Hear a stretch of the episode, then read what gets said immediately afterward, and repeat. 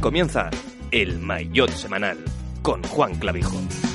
Come to decide that the things that I tried were in my life just to get high on. When I sit alone, come get a little known, but I need more than myself this time. Step from the road to the sea to the sky, and I do believe that we rely on. When I lay it on, come get to play it on, all my life to sacrifice. Hey, oh, listen what I say. ¿Qué tal? Muy buenas, bienvenidos al Mayotte Semanal, bienvenidos a una cita más con el ciclismo, como cada lunes, subiendo el podcast a nuestra página web, también a los diferentes canales, tanto en iVoox como iTunes y Spotify.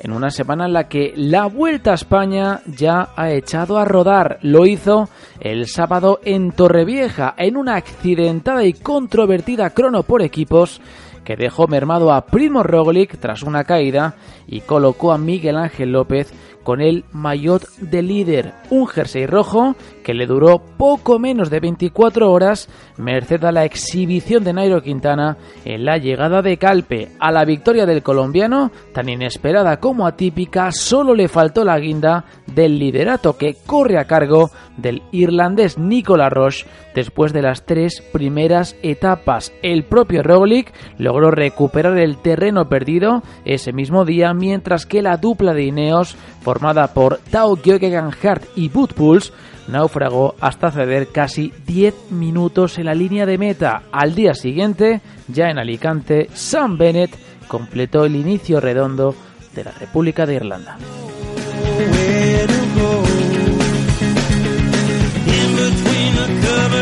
Analizaremos, por lo tanto, todo lo ocurrido en los tres primeros días de carrera, aunque con un ojo puesto en las jornadas venideras. Jabalambre y más de la costa serán el preludio perfecto de cara a la incursión andorrana del domingo, una etapa corta y explosiva de apenas 95 kilómetros que comenzará a despejar la clasificación general. El que no puede optar a ella es Richard Carapaz, que no tomó la salida en Torrevieja después de las molestias que arrastraba desde el domingo anterior. El ecuatoriano se fue al suelo durante un criterium en Holanda, en el que participó a priori sin autorización de Movistar, junto a Egan Bernal, Peter Sagan, Elia Viviani, entre otros corredores. El desencuentro con la escuadra telefónica es más que evidente y su futuro aún sigue en el aire. Además, hablaremos de los últimos movimientos dentro del mercado de fichajes y relataremos los hechos más relevantes de la clásica de Hamburgo, el Tour del Porvenir y el Tour de Dinamarca.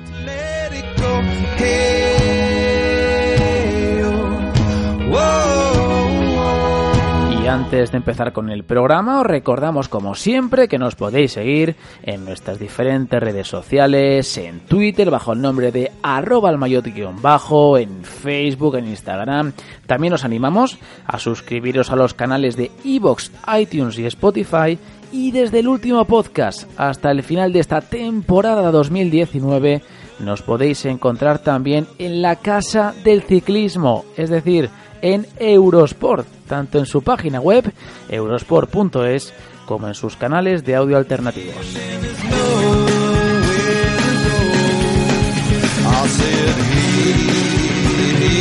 Presentamos ya las personas que me van a acompañar en este Mayotte semanal. David García, ¿qué tal? Muy buenas, ¿cómo estamos?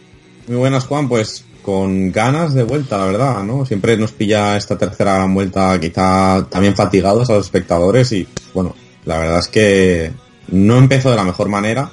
Luego tuvimos una segunda etapa espectacular, yo creo, y muy bien diseñada, que los ciclistas aprovecharon y, bueno, mm, vamos avanzando poco a poco en esta primera semana que tiene finales duros y va a marcar ya diferencias entre los de la general. Bueno, las ha marcado ya, de hecho, así que con ganas de hablar de la vuelta. Miguel Triviño, estamos grabando al lunes la que está cayendo en Madrid, las previsiones que hay para los próximos días en la vuelta y lo que nos espera, insisto, las próximas etapas. ¿eh? Muy buenas, ¿cómo estamos?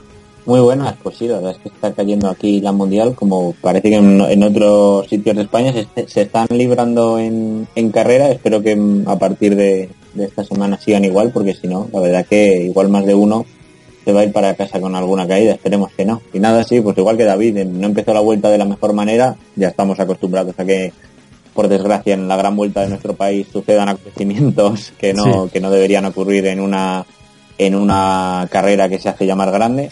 Pero bueno, eh, yo creo que la, segunda etapa eh, con la victoria de Nairo nos hizo olvidar un poco, no por la victoria de Nairo, que también, que lo hizo muy bien, sino por cómo se desarrolló la etapa, nos hizo olvidar un poquito el. ¿Qué tal Twitter, Miguel? Te corto. ¿Qué tal Twitter? Pues ¿Qué tal? ¿Cómo estás? Ni un Twitter recibido. ¿Ni, uno? No me lo creo. No, no, yo sí, no, no, te lo juro, ¿eh? Parece que se han relajado un poco con la victoria de Bernal y que ya no me tienen tanta no me tienen ahí fijado. Pero ni un tuit, ¿eh? yo soy el primer sorprendido, pero la verdad es que no, no recibí ningún tipo de, de saludo ni de insulto similar. Así, reza el titular de este podcast, que la realidad supera la expectativa. Y efectivamente, así fue en esa segunda etapa que se llevó Nairo Quintana. Compañero de Eurosport y copresentador de la montonera que se une a este pequeño análisis de las primeras tres etapas de la Vuelta Ciclista España, Adrián García Roca. ¿Qué tal? Muy buenos, ¿cómo estamos? ¿Qué tal, Juan? Me gusta eso que dices de compañero en Eurosport. O sea que te tengo que dar, por la parte que me toca, te tengo que dar la bienvenida con los brazos abiertos. Bueno, quiero decir, los brazos abiertos los tenemos que poner nosotros porque ya digo, después del acuerdo ya anunciado que ya eh, comentamos durante el especial de la Vuelta Ciclista España, pues bueno, el recibimiento además ha sido más que positivo. Y imagino que también una experiencia, ¿no? Para ti otra vez ser copresentador. Bueno, en este caso fuiste presentador durante la montonera del Tour de Francia, ahora junto a Laura Meseguer en ese programa de análisis de, la, de cada etapa después de la Vuelta a España. Imagino que también comodísimo y con ganas ¿no? de seguir creciendo. Sí, por supuesto, con ganas de, de, seguir creciendo, lo que más, porque esto de la tele en directo ante una cámara es un máster diario y la verdad es que, bueno, pues esa inexperiencia evidente que tenemos eh, frente a la cámara, pues se suple con, con, la pasión que le ponemos y por este amor al, al ciclismo y sobre todo pues con las ganas de, de hacer las cosas muy bien. ¿Cómo estás viendo la vuelta de momento? Pues yo tenía muchas ganas de vuelta. Eh, si bien es cierto que hay mucho ciclismo, como comentábamos fuera de micro antes de, hacer este podcast, eh, entre el Tour de Francia y el arranque de la ronda española, em, estas cuatro o cinco semanas entre una carrera y otra y sobre todo lo que se echa del Tour de Francia y aunque te vayas de vacaciones pues eh, sí que se echa como digo de menos y ante el escepticismo generalizado de no me gusta el recorrido, es que no hay la participación que quisiéramos, es que qué ha pasado con Richard Carapaz, esa extraña caída en ese criterium, ese futuro sin resolver, por qué el Team Ineos no ha traído a, Sosa, por qué Dumoulin en mm. lugar de estar eh, pendiente de resolver su futuro no se ha preparado un poquito mejor y ha venido aquí a, intentar ganar y intentar eh, desquitarse de esta mala temporada que está teniendo. Pues bueno, ante esas ausencias lo que estamos viendo, de momento bien, salvo esa crono y esos eh, fallos evidentes de, organización y otros que no pudieron evitarse, pero esta primera semana apunta maneras y comentabais esa victoria de Nairo Quintana, pues demostrando que si hay ambición, especialmente por su parte y por la del equipo Movistar, pues puede ser uno de los tapados y, y bueno, eh, que nos dé ese espectáculo que en parte nos dio en el Tour, pero que la grandeza que siempre se le exige al colombiano. No sé si me ha extendido demasiado, pero quería contar todo esto para arrancar. No, no, es que como tiene que ser. Al final has hecho una síntesis de lo que vamos a comentar, o parte de lo que vamos a comentar en este programa semanal. Como siempre, nos ponemos desde ya el mono de trabajo y arrancamos con una nueva edición del Mayotte Semanal.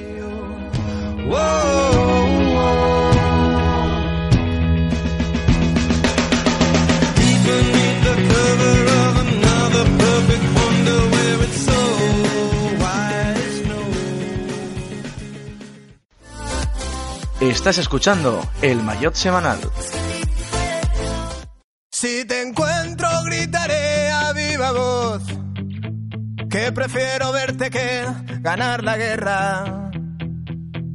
Levántate mi corazón, te escondiste a la sombra de la sierra. Que se apague la luz de ese faro que me apunta y me hace sentir raro. Esa ciudad está infestada de ratas.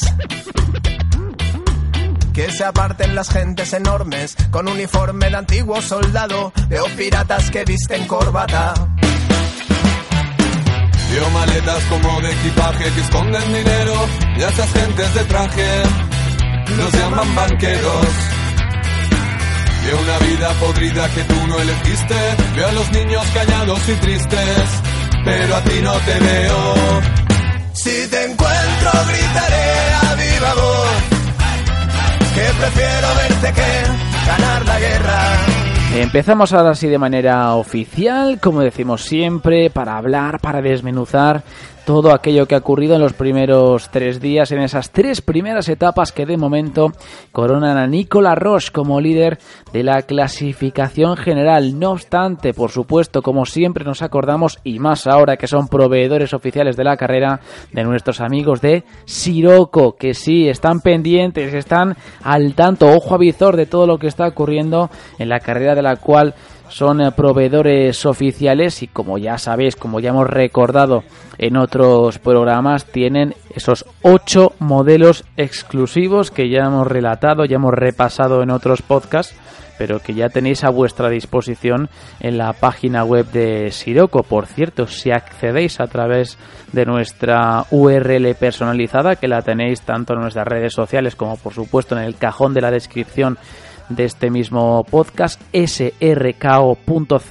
barra el mayot, podéis acceder y tenéis ese descuento especial de casi, o en este caso de más del 50%, que llega en algunos casos hasta el 55%. Todos los modelos siguen la tecnología K3, por supuesto, son modelos muy ergonómicos, pero sobre todo son exclusivos y que guardan cierto vínculo, digamos, con algún momento que, ¿por qué no?, puede ser definitivo en esta vuelta ciclista a España, por ejemplo. Las K3 fotocromáticas de los machucos, las K3 fotocromáticas también del Santuario del Acebo, dos días imprescindibles de esta vuelta a España y que además tienen esa característica, ¿no?, de ser unas gafas fotocromáticas, unas gafas que se adecuan perfectamente a las necesidades de, de cada usuario. Así que vosotros mismamente podéis entrar a su página web, ver las características, oye, y si os gusta alguna de ellas, pues directamente las añadís al carrito y podéis haceros con, con cualquiera de las que hayáis elegido. Así que ya sabéis, Siroco,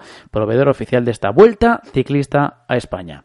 Ahora sí, nos ponemos ya a analizar, a hablar de lo que han sido estos primeros tres días de carrera, pero por supuesto hay que colocar a cada uno en su sitio y eso significa relatar lo que ha ocurrido las tres primeras etapas y colocar a cada uno de los contendientes en la clasificación general, con Nicolás Rosa al frente, por delante de Nairo Quintana, que se encuentra tan solo dos segundos, tercero es Rigo Berturán, a ocho segundos, ya cuarto es Miquel Nieve, a 22 segundos, quinto Miguel Ángel López a 33, sexto Primo Roglic a 35, séptimo Sergio Higuita a 37 segundos, octavo Wilco Kelderman a 38, noveno David Formolo a 46 segundos. Y décimo Rafael Maica a 46 segundos. Luego comentaremos un poco cómo marcha la clasificación general en cuanto a los principales acreedores a la victoria en Madrid. En el resto de clasificaciones secundarias, Nairo Quintana es el líder de la clasificación de la regularidad, empatado con Sam Bennett. Tercero es Nicolas Ross, con 20 puntos a 5 de Nairo Quintana y del ciclista irlandés ganador de etapa también en esta Vuelta a España.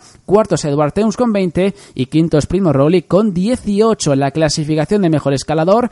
Ángel Madrazo, gran trabajo, 14 puntos para él por los 5 de Alejandro Valverde y los 4 de Sander Agmé, del ciclista de Loto Sudal y en la clasificación de los jóvenes lidera Miguel Ángel López el eh, primer líder de esta Vuelta Ciclista a España, segundo es Sergio Iquita a 4 segundos. Y tercero Alex Aramburu a 37 segundos en la clasificación por equipos, Sunweb al frente, Education First a 2 segundos. Y tercero Movistar Team a tan solo 6 segundos. En cuanto a las clasificaciones o victorias de etapa, recordamos en la primera crono inicial ahí en Torrevieja, el triunfo para Astana, una crono bastante accidentada ¿eh? después de las caídas de Jumbo Visma, también del UAE, luego lo vamos a comentar con un poquito más de detalle, pero sobre todo nos quedamos con esa victoria de Astana en Calpe, el triunfo sorprendente para Nairo Quintana y ya en Alicante la victoria para Sam Bennett. Eh, insisto, estos son los números. Tan solo ha habido tres etapas, tan solo hemos recorrido una mínima parte de lo que hay en juego en esta Vuelta a España. Pero eh, así como seguramente en otras carreras, eh, David, mm, como el Tour de Francia, otras grandes vueltas como quizá el Giro de Italia también, hablamos de tres etapas y automáticamente lo que nos sale es que queda todo por delante. Aquí ocurre más o menos lo mismo, pero es que ha pasado ya bastante en estas tres primeras jornadas de carrera. Sí, además eh, el miércoles ya, es decir, eh, bueno, la mayoría estaría escuchando esto supongo que el martes, así que el día ya de mañana, quinta etapa, sexta y séptima, tenemos finales en alto, con lo cual los favoritos tienen que estar ya eh, a tope y se juegan mucho. gran parte, ya vimos en el primer primera etapa dura, primera subida exigente, a gente perder la carrera, ¿no? Que en principio los considerábamos favoritos yo diría que incluso a todo, ¿no? Porque nunca puedes descartar a gente como Bob Pulse, que ya fue sexto, creo, quinto, no sexto, el año que se retiró contador, hace dos años. Y, bueno, es un hombre que venía como jefe de filas, yo creo que por primera vez en su vida, eh, a una gran vuelta. Y bueno, ya ha perdido todas las opciones que tenía de pelear la general. Lo mismo con Marsulé, ¿no? Que en principio le iban a dar libertad. Y el mismo día que gana Nairo y se queda como claro líder del equipo, junto con Valverde, pues Sule pierde todas sus opciones.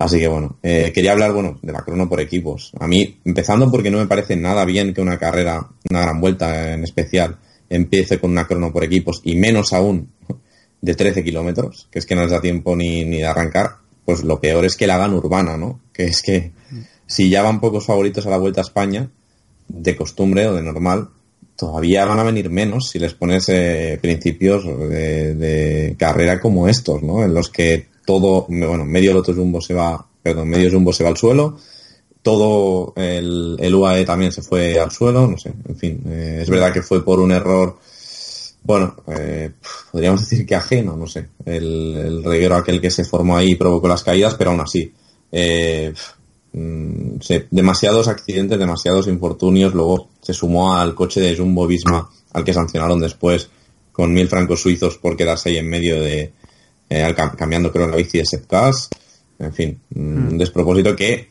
alteró la competición, ¿no? Porque al final eh, provocó que el de Coining no, no se pusiera el eh, líder de la carrera y no ganara ese crono por equipo. O sea que, bueno, un desastre que luego se ha arreglado, como digo, en esta segunda etapa. Sí, de todos modos, eh, sí que es cierto, y es un poco también lo que se ha comentado también en, la montonera, por ejemplo, ya que tenemos aquí a Adrián, y además él lo puede certificar, ¿no? Que decía Alberto Contador, por ejemplo, que que bueno, que no era quizá el recorrido más peligroso que él se había encontrado y además él lo puede certificar, ¿no? Como, como ciclista profesional que ha sido. Pero sí que es cierto que además eh, Adrián se le veía a Javier Guillén aquel día en las imágenes que veíamos contrariado e incluso apesadumbrado, ¿eh? porque yo creo que ni él mismo se imaginaba que fuese a ser un recorrido eh, tan excesivamente técnico, pero que encima tuvieses añadido ese infortunio que bien ha comentado David de, bueno, pues ese rodal o, prácticamente ese charco que se formó, que el problema que hay con este tipo de, problemas o, el problema que hay con este tipo de, de aspectos es que en cuanto se moja un poquito el tubular, es que es una pista deslizante. Bueno, tú haces bicicleta habitualmente, quiero decir, haces ciclismo habitualmente y lo sabes perfectamente que en cuanto se moja este tipo de rueda, enseguida la carretera se convierte en una pista de patinaje. Sí, eh, pero eh, más que un tema de adherencia, es eh, lo estoy comentando y lo comenta todo el mundo y en parte también ese pesar de, Javier Guillén es el diseño del recorrido. Más allá de que sea urbano o no, el tipo de asfalto, y eso deberían saberlo mejor los organizadores de la, de la Vuelta a España, bueno, saberlo creo que lo saben, pero deberían comprobarlo, es lo desgastado que está ese, ese asfalto urbano, la cantidad de rotondas que hay, las estrecheces y también las vallas, ojo, las lonas publicitarias. Ya tuvimos esa caída evitable también de Boyd Van en el Tour de Francia eh, y esas imágenes de, de las caídas de, especialmente la del Emirates, que por momentos eh, nos recordó a esa de Alejandro eh, Valverde en Düsseldorf en, el, en, la primera etapa del Tour de hace tres años, si no recuerdo mal. Mm. Eh, pues no, no porque estuviera lloviendo y la pista patinara en, en Alemania más que esta de, de, de, Torrevieja, pero sí porque algún ciclista podía haber dicho adiós a la vuelta, adiós a la temporada y si no, no nos vamos a poner catastrofistas y decir que adiós a su carrera, si se hubiera dado un mal golpe en la rodilla, pues como se lo dio Alejandro Valverde que le destrozó la, la rótula,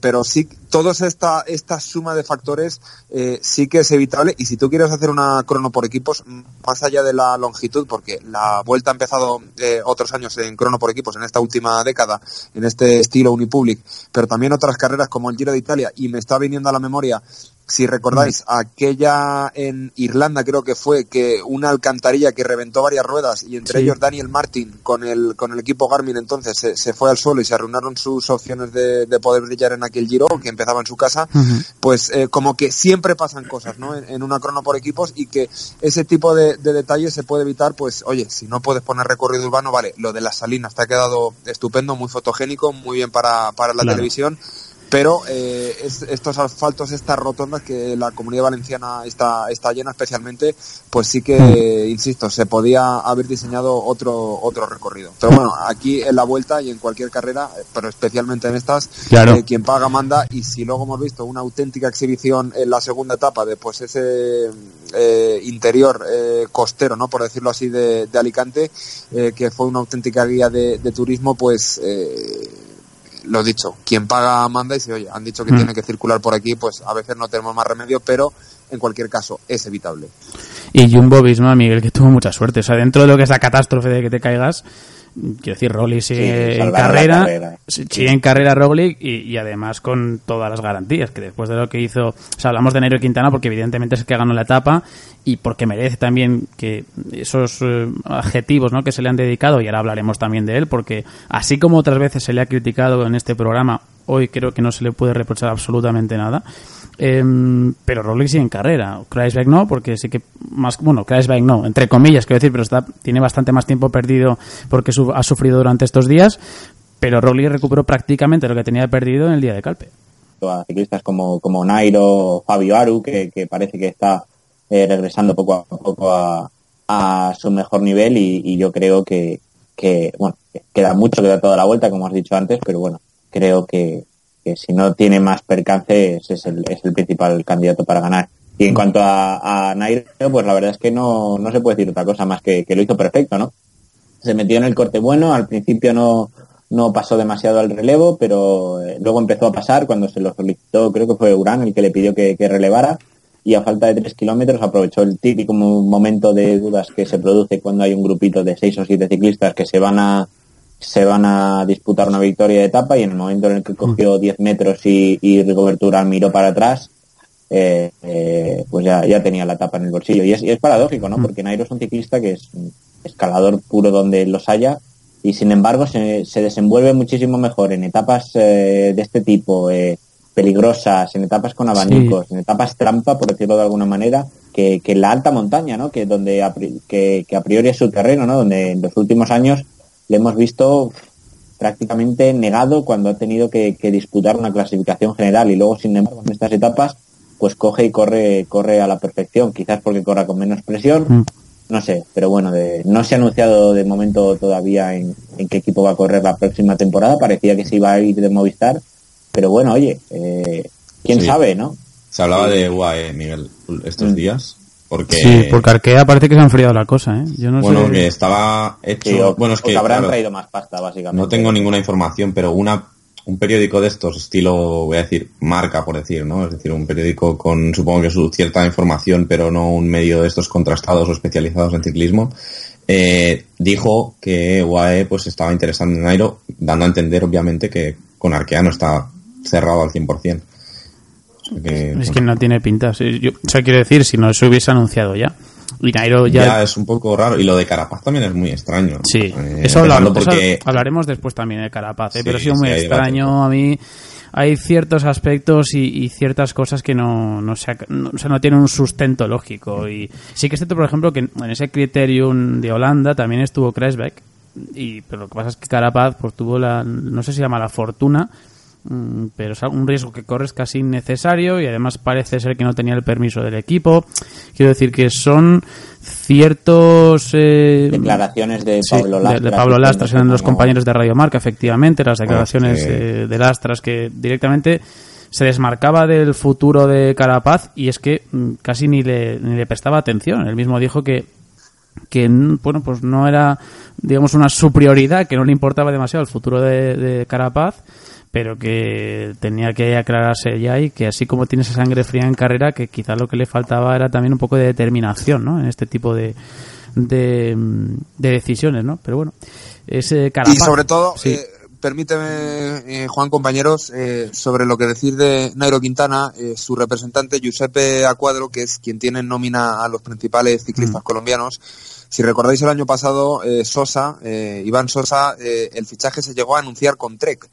Y Sí. eh, por obra y, Sí. y, bueno, pues hizo buen trabajo su- este representante de, de ciclistas y eh, semanas después eh, hizo todo lo posible para que acabara en, en Ineos.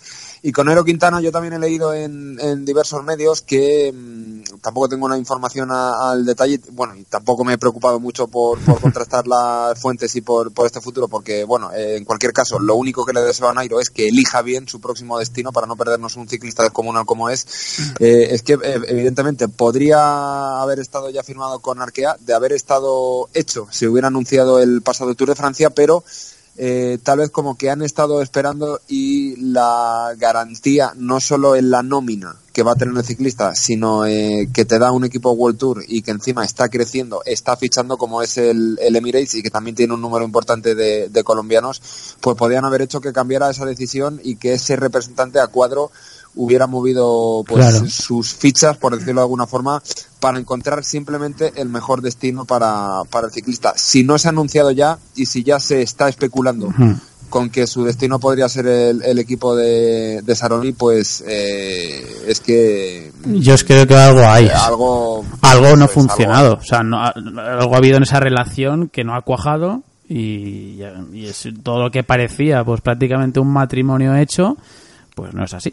Y, es evidente. Y, y en el caso de Carapaz también parecía que el matrimonio estaba hecho con Ineos y no acaba tampoco de cuajar. Y eso creo que también inquieta un poco a Movistar, porque Movistar también hizo su apuesta. Digamos que, que hizo su última eh, su última apuesta, ¿no? Su último intento para retener a Carapaz. Tampoco hay demasiadas noticias positivas en el caso de que el ecuatoriano quiera quedarse en, en, eh, en la escuadra telefónica. Y claro, todo abre un futuro muy incierto. O sea, yo creo que Movistar ya tiene cimentada o cimen- la próxima temporada o, su- o lo que es el proyecto de su próxima temporada. Ellos saben que la opción de, de Enric Mas y de Mar Soler pues van a ser sus principales bazas para las grandes vueltas, sobre todo la, la de Enric Mas. Se ha reforzado muy bien a nivel nacional. Luego también, pues con el fichaje, por ejemplo, de Inés Rubio, también a ver qué tal lo hace o, qué es lo que le puede aportar al equipo un hombre como Gabri- Gabriel Kurek o, o el fichaje también de Dario Cataldo. Bueno, que ya lo tiene más o menos enfocado el proyecto, pero esto, David, no hace sino un poco pues eso, dilatar un, pro- un proceso que más o menos se tenía ya previsto y estamos ya casi en septiembre. Es que para un Sí. mercado de fichajes aquí en el ciclismo, septiembre ya es un mes donde los grandes estrellas deberían tener más o menos ya fijado su futuro. Sí, pues fíjate, estamos con bueno, con Nairo y con Carapaz y es que el UAE es un equipo que ha fichado a Ardila, ganador del Tiro Sub-23, a Fórmulo y a ¿quién era el otro? A Magnulti también, con lo cual es un equipo que ha apostado, ¿no? por jóvenes futuros, entiendo, vueltomanos, por lo menos Magnolti seguro, y gente ya pues hecha como Fórmula y Bueno, mantienen Y a Bier a también, lo hemos visto ahí en el ¿A Tour de? Dinamarca. A, a Mikel Bier, sí. sí. Y luego mantienen a Pogachar, obviamente, y a Dan Martin, así como a Fabio Aru, que vamos a ver si va a más. Con lo cual, en el Mar- supuesto caso de que... Dan Martin se iba. Ah, a- Dan Martin se iba. Ah, es verdad, Israel, es verdad. Ah, es verdad, sí. verdad. Sí, pues mm, no he dicho nada. Me refiero a Magnolti mm, junto con Ardila, que es solo del 99. Todavía tiene tiempo. Es decir, puede hacer un poco de tapón Nairo si Aru, por ejemplo, vuelve a su nivel. No sé, ya lo veremos. También, obviamente, Nairo pues, es un ciclista con el caché que tiene, ¿no? Pero para pelear generales, últimamente no se le ha visto. Vamos a ver, va a cambiar mucho. Yo creo que igual, si no se ha anunciado ya, se esperan a que acabe la vuelta, ¿no? Porque si Nairo gana la vuelta a España, le habrá salido perfecta la jugada, ¿no? De esperar para conseguir un contrato incluso mejor. No sé. Pero es que este es el Nairo que queremos ver. O sea, es que es Claro, capaz claro. de hacer. Es que este, este es el Nairo que se quiere ver. Y esta es Bueno, pero hay que ver ¿eh? en la montaña, porque Ya, yo bueno. creo que son fuerzas, ¿eh? Lo que le Bueno, faltado pero igualmente. David, para mí, sinceramente, o sea, salvando las distancias, para mí es una de las victorias eh, más llamativas de Nairo Quintana, porque es que ha hecho lo que nunca se le ha visto hacer. O prácticamente, lo que dice Miguel es cierto, ¿no? Que es un ciclista que a pesar de su corta estatura, en estas, este tipo de carreras haya abanicos o, o tenga un buen rodador que, le pueda arrebatar una etapa. Pero, en- bueno, en lo que es secundario, evidentemente sería una- un triunfo parcial, pero es que en este caso casi lo ha priorizado y se lo ha llevado. Entonces, este tipo de Nairo Quintana yo creo que nunca ha recibido una crítica como para recibirla. El Nairo Quintana que recibe críticas es yo creo que el que Miguel muchas veces también pues pone en entredicho, ¿no? Es el Nairo pues que no tiene esa ambición o esa capacidad ofensiva que sí que ha demostrado cuando la ha querido o cuando no ha tenido tanta presión. No sé si, no sé Miguel, si, si es presión, si es también eh, sí, táctica. Posiblemente, posiblemente vaya relacionado. Pues, un, pues una mezclada, una mezcla de todo. Pues lo que viene a decir David es que es, cierto. Al fin y al cabo la montaña, más allá de que de que no haya sido un corredor valiente desde hace, yo creo que alguna vez lo ha sido en ocasiones esporádicas, pero más bien ha sido siempre un ciclista un ciclista eh, regulero, por decirlo mal y pronto. Hmm. Pero lo que le han faltado ha sido fuerzas.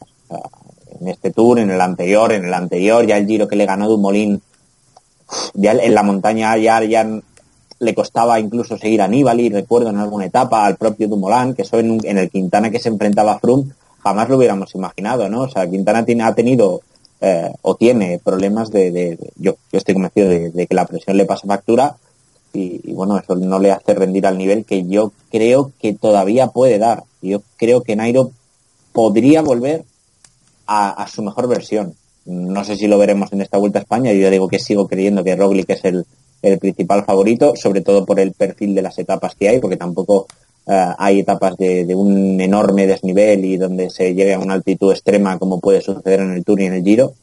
Pero bueno, yo creo que Nairo debe cambiar de aire, sin duda eh, no creo que se vaya a quedar en Movistar y no creo que deba hacerlo. Y bueno, eh, oye, yo mientras corra así, yo encantado, pero bueno, yo creo que en la montaña, en, la vuelta, en esta vuelta, vamos a volver a ver una versión de Quintana más conservadora, vaya líder o, vaya o tenga tiempo perdido. Pues esperemos que no sea así. Esperemos ver a, esta versión de Nairo Quintana, que al fin y al cabo yo creo que es la que la que más gusta, ¿no? La que más llama la, atención. Eh, Adrián, Ineos, ¿eh? ¿Cómo ha llegado a esta vuelta? Parecía que llegaba con, con Tao, con Pulse, y han sido siendo de los más damnificados, ¿no? De momento de lo que llevamos de vuelta a España, pierden ya más de 10 minutos en la general. Luego haremos un repaso genérico de cómo está la clasificación virtual de los favoritos pero sin duda alguna los grandes damnificados son tanto Tao como Pulse, que es que directamente no fueron por fuerzas, o sea, es que ya no fue por colocación ni por un percance, no, por fuerzas absolutamente. Tao no anduvo en el Giro, acabó mm. retirándose, si no recuerdo mal, también tuvo una caída. Eh, Pulse, no hemos visto ese gregario top, mega top que otros años ha tenido Froome o eh, en este caso el, líder de líneas que le han necesitado porque eh, Egan Bernal en ningún momento ha tirado de pulse eh, claramente para ganar el Tour, es decir, no ha sido decisivo.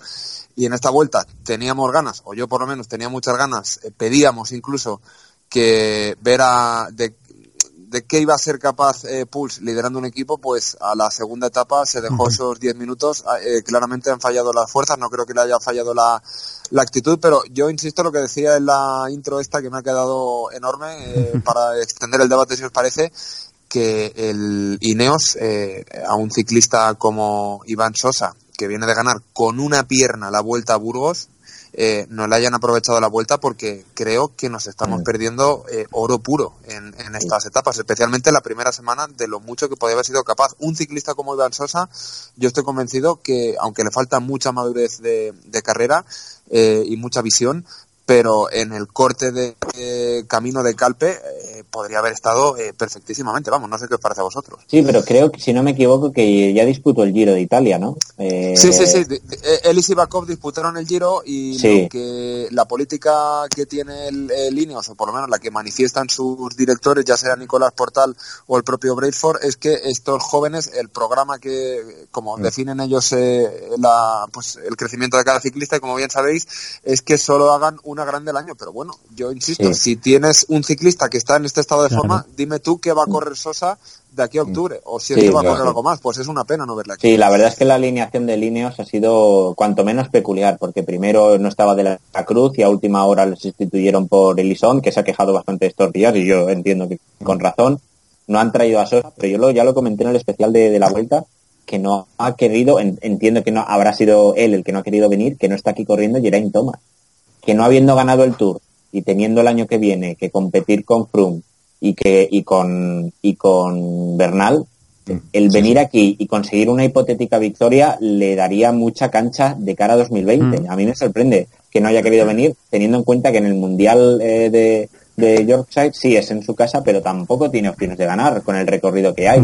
Entonces eh, yo eh, coincido con, con Adrián en que, en que no sé a qué ha venido Es que- eh, alineados a esta vuelta. Tampoco se entiende que metan a David de la Cruz eh, en el lugar de, de Kenny Elizont y no, por ejemplo, en el lugar de, de Wayne Dull, que es un ciclista que no le viene nada bien, ¿no? La vuelta. Dicho esto, Wayne Dull ganará alguna etapa, pero, habitualmente. pero bueno, o, o de Ian Stannard, Sí. por ejemplo, son ciclistas que en principio, bueno, obviamente van a intentar algo, digo yo que se les verá durante la carrera, pero en tres etapas contadas pueden tener alguna oportunidad y será seguramente metiéndose en fugas, en etapas llanas o, o sorprendiendo, pero bueno, la presencia de un chico que ganó en el Angliru en su día, pues yo creo que es eh, más importante. Así que hay cosas raras dentro de los Sí. equipos que nosotros no, no manejamos, no controlamos. Y, el tema de por eso estoy con Adrián. Creo que es por una política de- del equipo Ineos que cumplen a rajatabla. Ya lo hicieron con Sivakov el año pasado. Se lo lo hacen, lo llevan eso, muy a rajatabla y son muy estrictos. Eh, eh, perdona, es, eh, casi te corto y no era mi intención, pero eh, No, no, no, al, hilo de, al hilo de la inclusión de a última hora de, de la Cruz, si bien es cierto que el de Sabadell no ha hecho ninguna manifestación, creo que objetivamente tampoco le convenía hacerla, tampoco estaba en disposición de pues eso, montar ningún cirio en redes sociales o en, en declaraciones a cualquier medio de confianza. También ha tenido mucho que ver eh, su eh, representante, que casualmente también es Giuseppe Cuadro, y como digo, hemos leído el equipo que esta inclusión de David de la Cruz era un acuerdo al que llegó a última hora con Brailsford para eh, ponerle un poco en el mercado, dado que el fichaje por Movistar de de la Cruz, que parecía que iba a ingresar en Movistar, pues a lo mejor con un rol más de, de gregario que de, que de líder para pues vueltas de una semana o incluso en una grande como una vuelta, pues también se había eh, truncado esa relación Movistar a cuadro representante de, de ciclistas y ahí se explica claramente que de la Cruz finalmente esté en la vuelta. Es un poco juego, no voy a decir de tronos, pero sí de representantes y de, pues, en fin, cosas que no nos acabamos de, entrar porque si tú vas preguntando por el mundo del ciclismo, yo insisto, a mí no me gusta escarbar en este tipo de noticias porque sinceramente no, no creo que un fichaje en el ciclismo pues deba tener tanta, tanta, eh, ¿cómo decirlo?, tanto circo como puede tener el de un eh, futbolista, eh, pero sí que es cierto que cuanto más te enteras, aunque no se publique las cosas, pues más cosas raras ves que, que están pasando ahí dentro. Sí, pero igualmente, a ver, es- evidente que viene una reclamación. O sea, más allá de que tú quieras poner a un ciclista en el mercado, eh, bueno, o que quieras dotarle de una mayor eh, valía, sobre todo, no sé si económica o para que tenga cierta repercusión o, para que su posición en su próximo equipo sea un poco mayor o su estatus o su rol, pero yo creo que había una reclamación más que evidente, no sé si del propio de la Cruz o de su representante o de quien sea, pero es una faena lo que le han hecho a Lisón. O sea, habla- por mucho que sea español, por mucho que sea un ciclista más, un representante más eh, en la Vuelta a España de los nuestros, pero es que es una soberana, no lo voy a decir, un fastidio para, para Kenny Elison que, que aterrizó diciendo, pues bueno, es que yo me he enterado prácticamente cuando he aterrizado, me han llamado y me han dicho, oye, es que no vas a correr la vuelta, que, que va de la cruz. Bueno, entonces yo creo que son lo que ha hecho un poco David va a colación de esto, ¿no? Hay cosas en los equipos de las cuales no nos enteramos porque son internas, que eso también de algún modo se agradece por la privacidad, pero no sé, a mí me faltan explicaciones, ¿no? Porque no es normal, o sea, no es lógico que un ciclista que no reviste ni ninguna lesión, ni ningún, pues eso, ninguna enfermedad o cualquier tipo de circunstancia que le impida correr la vuelta, que directamente diga al equipo, pues no, oye, pues como se ve que ha habido algo, algún factor que me obliga a meter a este corredor, pues entonces eres tú el, el damnificado y el que no va a estar. Y mm, a mí es lo que no me cuadra mucho, ¿no? Pero bueno, es la, la decisión, mira, no me Por cuadra. cierto, Juan, que estoy mirando ahora aquí, que estoy mirando aquí cositas de la vuelta y no, y no creo que no, no nos hemos parado a pensar que el líder de la vuelta es irlandés y el ganador Sí, de la etapa de hoy es irlandés. Es verdad.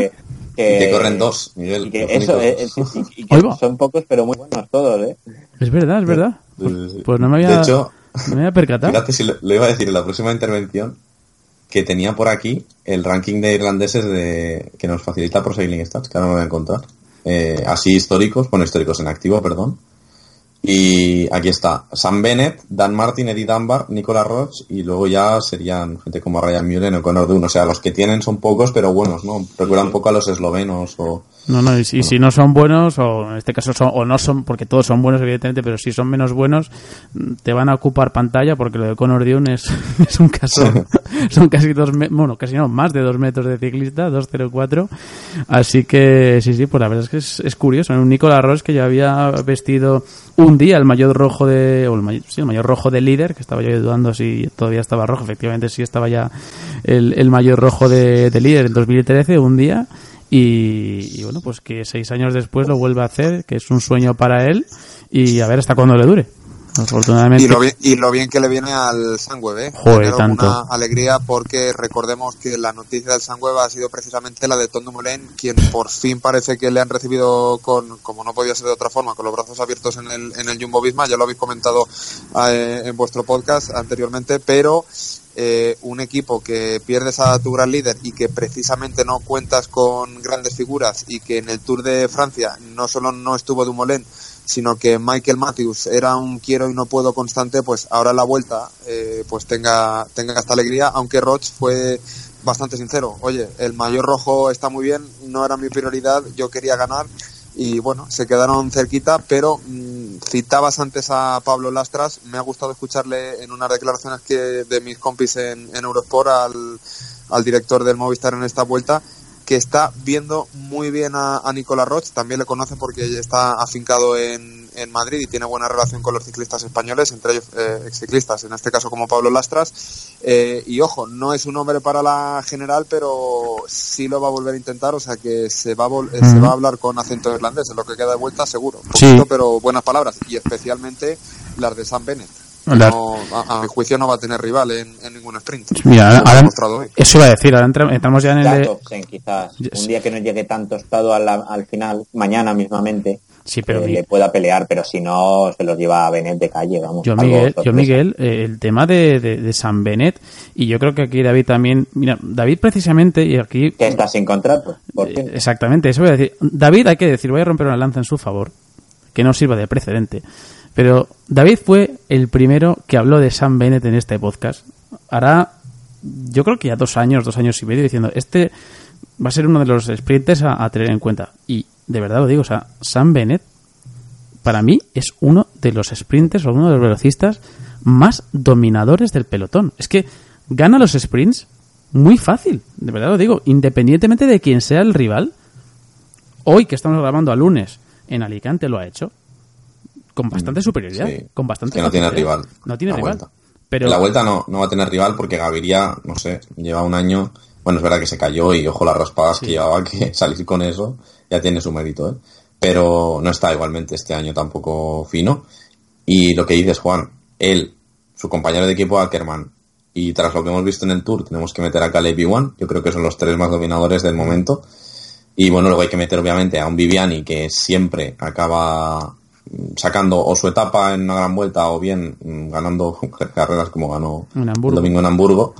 Eh, es verdad que ese ciclista yo creo que mejores lanzadores o mejor tren tiene del pelotón, el, el italiano, pero no le tenemos que restar mérito. Eh, y después ya este año un pequeño paso atrás de Gronewegen, sí, iba a comentar, y, y bueno, el super paso atrás de, de Fernando Gaviria. Y Sagan pues siempre en su línea, ¿no? Sin ser un sprinter puro, pero eh, rindiendo decentemente. Así que, Mm. bueno, está un poco así ahora el tema de los sprints. Y Ackerman. Eh, sí, así- lo ha dicho en el top Ah, tres. lo ha dicho, sí. con, Sí, sí, por los dos supuesto, del con su querido, y- Ah, sí, con su claro. querido Caleb Ewan, que no, obviamente iba a estar Sí. ahí en el, en el top 3. Se la ha ganado, se la ha ganado. hay que los decir. franceses, fíjate, de Mar y Buani, con lo bien que pintaban y, y Bueno, de Mar, al Ha final le habido relevo tostada, ¿eh? generacional tostada, en los diré. sprints completamente, ¿eh? porque se ha retirado Kittel, no sé si lo hemos llegado a decir. No, no lo hemos dicho todavía. Eso iba a decirlo Pues, después. Se ha retirado Kittel, Cavendish ya está que no está, ya, o sea, ya... Es lo mismo. cosa. Sí, sí, o sea, ya- No, es curioso. ¿eh? El caso de los sprinters, le digo que hicimos. Bueno, esto, esto es un- una confesión. Hicimos- llegamos a hacer un, un- un especial de, de- de- de sprinters, digamos, eh, que no se llegó a, a publicar.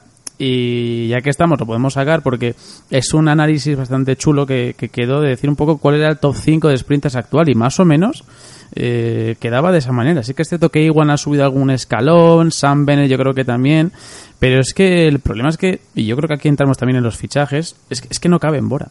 O por lo menos Bora no, no, no, no le hace sitio, o sea, porque tiene a Ackerman, No cabe. tiene a Sagan, No cabe. pero es que no cabe. A- de Sagan no se van a deshacer bajo ningún concepto, como es lógico. Y Ackerman, siendo alemán, en un equipo alemán, Claro. eh, tiene mucho tirón. Bennett no tiene, no tiene. Vamos, yo entiendo que acabará en Quick Step, en DC Unique, en DC Unique, perdón. A mí se me ocurría que, en Movistar, imagínate. Con- Son- hombre, con sonó, culé. pero Pero, Sí, pero no tenía ningún sentido. Vamos, No, vamos no, no, claro. pero, pero imagínate, eh, Adrián, este año de transición, que imagínate que, que Quintana acaba marchándose, y Carapaz también, que es lo, lo lógico, ¿no? Eh, claro, puedes confiar en más y en Solé, está muy bien, pero yo creo que quizá más para una gran vuelta, pues le puedes llevar de líder y tal, pero las otras dos grandes vueltas, eh, quizá de tener un sprinter de entidad con ahora que han fichado a Gabriel Kuleg, eh, no sé si Roelands tiene contrato para el año que viene, creo que sí. Bueno, pues algún rodador que le pueda hacer hueco y lanzarle. mm, bueno, te puede salvar este año de transición, ¿no? Hacia una progresión de Enric Mas, eh, que se convierta en un ciclista más sólido, o de, o de cara a fichar a alguien más potente para las generales en 2021. Me he fichado a Vilela No sé. también. Sí, decir, por ya, pero no es un sí, pero bueno, que... Le faltan fichajes a Movistar, Ya. ¿no? Cuatro por lo menos. yo tengo la sensación de que ahora mismo en el Movistar no, no sabe nadie cuál va a ser el equipo del año que viene. Porque con la situación de Quintana, la de Carapaz, sí, sí, Adrián, No, no, perdón, no, eh, te, te iba a decir, eh, y continúa tú porque eh, me gustaba la dirección que estabas tomando Sí, y sí. además nadie sabe eh, qué dirección va a tomar y en esa dirección, ojo, en esa ecuación también podría eh, caber Van Der Poel por ese contrato que tienen con el British Canyon porque o bien Ojalá. aterrizan el Sangro con esa posible fusión con el Corendon o quien paga manda, como me gusta repetir tanto eh, cuando hablo Mm. de ciclismo, eh, en este caso paga Canyon y manda Canyon, eh, Joder. si al talento holandés lo meten al Movistar, yo la verdad No, es que no, ten- no lo sí, vería bueno, por bueno. ningún lado Es que- fichaje, pero también puede entrar en la ecuación. Es que te digo, aún Adrián- sería más raro todo todavía. Adrián, te digo que si, que si se va Van Der Poel a Movistar, Miguel sí, sí, hace, vamos, hace el club de fans aquí en España. Sí, sí, o sea, como del Madrid, pues Bueno, igual, claro. ¿eh? O sea, Pero no le verías en el Tour, porque hay Juegos Olímpicos el año que viene y Van der sí. Poel como condición pondría que quiere ganar el oro en, en el cross country, ¿no? En agosto, o sea que, Mm. bueno, serían condiciones y le veríamos obviamente en las clásicas. te ganaría 20 carreras, pero bueno. Sí, sí, sí. Vein- 20 de 25, ¿no? Sí. Bueno, Madre mía, 20, 20. es que el porcentaje de victorias de Van Der Poel esa es otra, ¿eh? Pero es, es brutal, ¿eh? O sea, lo que... Es que lo del Amstel, Es que- es que, que- lo pienso y, me, no, no, y lo es- revivo, digo, madre Eso va a quedar en nuestra retina de por sí. vida, ¿eh? O sea, no, no, es con- lo- contando, claro, que contar en mountain bike es un poco, hacer un poco trampas, ¿no? Porque ahí siempre, casi siempre gana el más fuerte, pero creo que sumaba eh, un, 30, y- hay un 33 de, de 44, o sea, un 75% hasta hace poco, ¿eh? Esto no está actualizado porque habrá corrido más, pero es una barbaridad. O sea, tres de cada cuatro días que te pones el dorsal, ganas. Pues Joder, madre mía. bueno, como, como era de Benepul en su momento. Por cierto, hola David, ¿eh?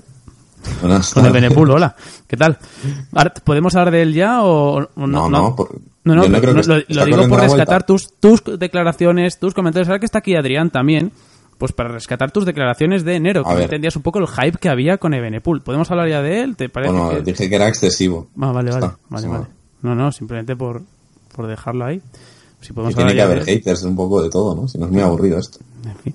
Ahora ya no puedo hatearle, obviamente, porque Hombre, es que ahora- con lo que ha ganado, pues me tengo que callar y ya está. Pero, Claro, tú estás siguiendo ahí a los pero ojo, stories. eh, que durante unos meses me disteis la razón porque Pogachar estaba ganando muchísimo más y yo mira que poco se habla de Pogachar y todo lo que se habla. Pero bueno, al Pues final me caído la boca. Eh, otro, ¿eh? A ver qué hace en la Eh, Vuelta a España. Mira, recordamos sí. el... Volviendo a la Vuelta a España, porque estamos haciendo una, una buena circunvalación, estamos haciendo una, una buena rotonda, de esas que también hay bastantes en, en la Vuelta, que eh, para repasar un poco el, cómo iría la clasificación virtual entre los favoritos o entre los que a priori podrían ser favoritos. Seguramente nos quedará alguno que acabará en el top 10, pero bueno, los que en principio son los favoritos ¿no? a ganar esta vuelta. ¿no? Nairo Quintana estaría al frente, por así decirlo. Urán está a 6 segundos de Nairo. 31 segundos es lo que está perdiendo su compatriota también Miguel Ángel López, por lo tanto casi dominio colombiano. Roglic a 34, Kelderman a 36, Higuita a 38, Formolo y Maika están a 44, Valverde está a 47, Chávez a 49, Aru a 1.06, Latug a 1.08, eh, Bennett podríamos también meterlo, que está a 1.11, pero bueno, a ver cómo, cómo acaba Bennett, porque parece que Kreisberg es el tercero en discordia después de lo que ha perdido. Fuxan está a 1.37, Pogachar a 1.38, Van Garderen, Dani Martínez y, Hugh Carthy están ya a 1.44 y Kreisberg a 2.17. Esto es gracias a nuestro compañero finés o finlandés, a Matirio Praili, que creo que se dice así, que una buena cuenta de Twitter, por cierto, que recomiendo que, sigáis, que la verdad es que nos da esa, esa posibilidad ¿no? de, colocar a los favoritos, que oye, es un trabajo que parece una tontería, pero bueno, lo ha hecho y, y la verdad es que para todos los que comunicamos es eh, bastante mucho más sencillo pues tenerlo ahí bien plasmado y gracias a cuentas como esa pues siempre lo podemos tener mucho más a mano. Así que, obviamente, bueno, y luego me he dejado a Tao y a, y que ya hemos dicho que están a 10 minutos y, y 10 segundos. Si los podemos considerar ya favoritos, entre comillas, a, a ganar. Luego esa es otra del tema de los favoritos, el tema de nuestras porras. Los cuatro ponemos a Carapaz en el, en el podium. Los cuatro eh, apostamos por él. Los cuatro pensamos que va a acabar en el podium. Carapaz no corre la vuelta. Pues bueno, es que, es que esto es así. O sea, sí, y, de hecho yo dije que Miguel Ángel López era el peor contrarrelojista de los favoritos y se pone líder en una crono por equipos. Es maravilloso. es, maravilloso. lo que hemos tenido, eh, pusimos un tuit y todo, lo que hemos tenido este año en las grandes vueltas. O sea, porque yo creo que Adrián no ha estado con nosotros, pero es que si llega a estar Adrián antes de cada gran vuelta, es que, o, antes del tour y vuelta, por ejemplo, es que igual no presenta la montonera.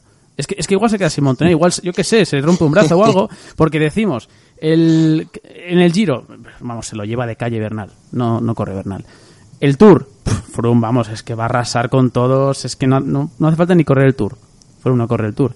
¿Qué decimos en esta vuelta? Carapaz va a arrasar, las quinielas apuntan a él. Bueno, pues ya está. Bueno, pues arrasará Primo Roglic y ya está. Y es vuestro segundo gran favorito. Ese es tu caballo ganador, ¿no? todo resuelto. Pues no, eh, mi uh. caballo ganador es, eh, pero también es un caballo tapado, es Nairo Quintana. Yo tenía claro que si, en fin, insisto, llamadme loco si queréis, pero si el Movistar trabaja bien, como trabajó en el Giro y como no trabajó en el Tour en alguna etapa, y Nairo, que está demostrando, bueno, no solo ganando esa etapa, sino buena sintonía y buena profesionalidad, y tienen claro y se creen y lo demuestran que Nairo va a ganar esta vuelta a España. Si sale mm, el colombiano bien, que creo que va a salir del final en Javalambre, en Mar de la Costa no se cuenta porque es hmm. una, una, en fin, pues un invento de esto de la vuelta y quiero decir, yo soy de Castellón, defiendo mi provincia porque es un lugar maravilloso para montar en bici.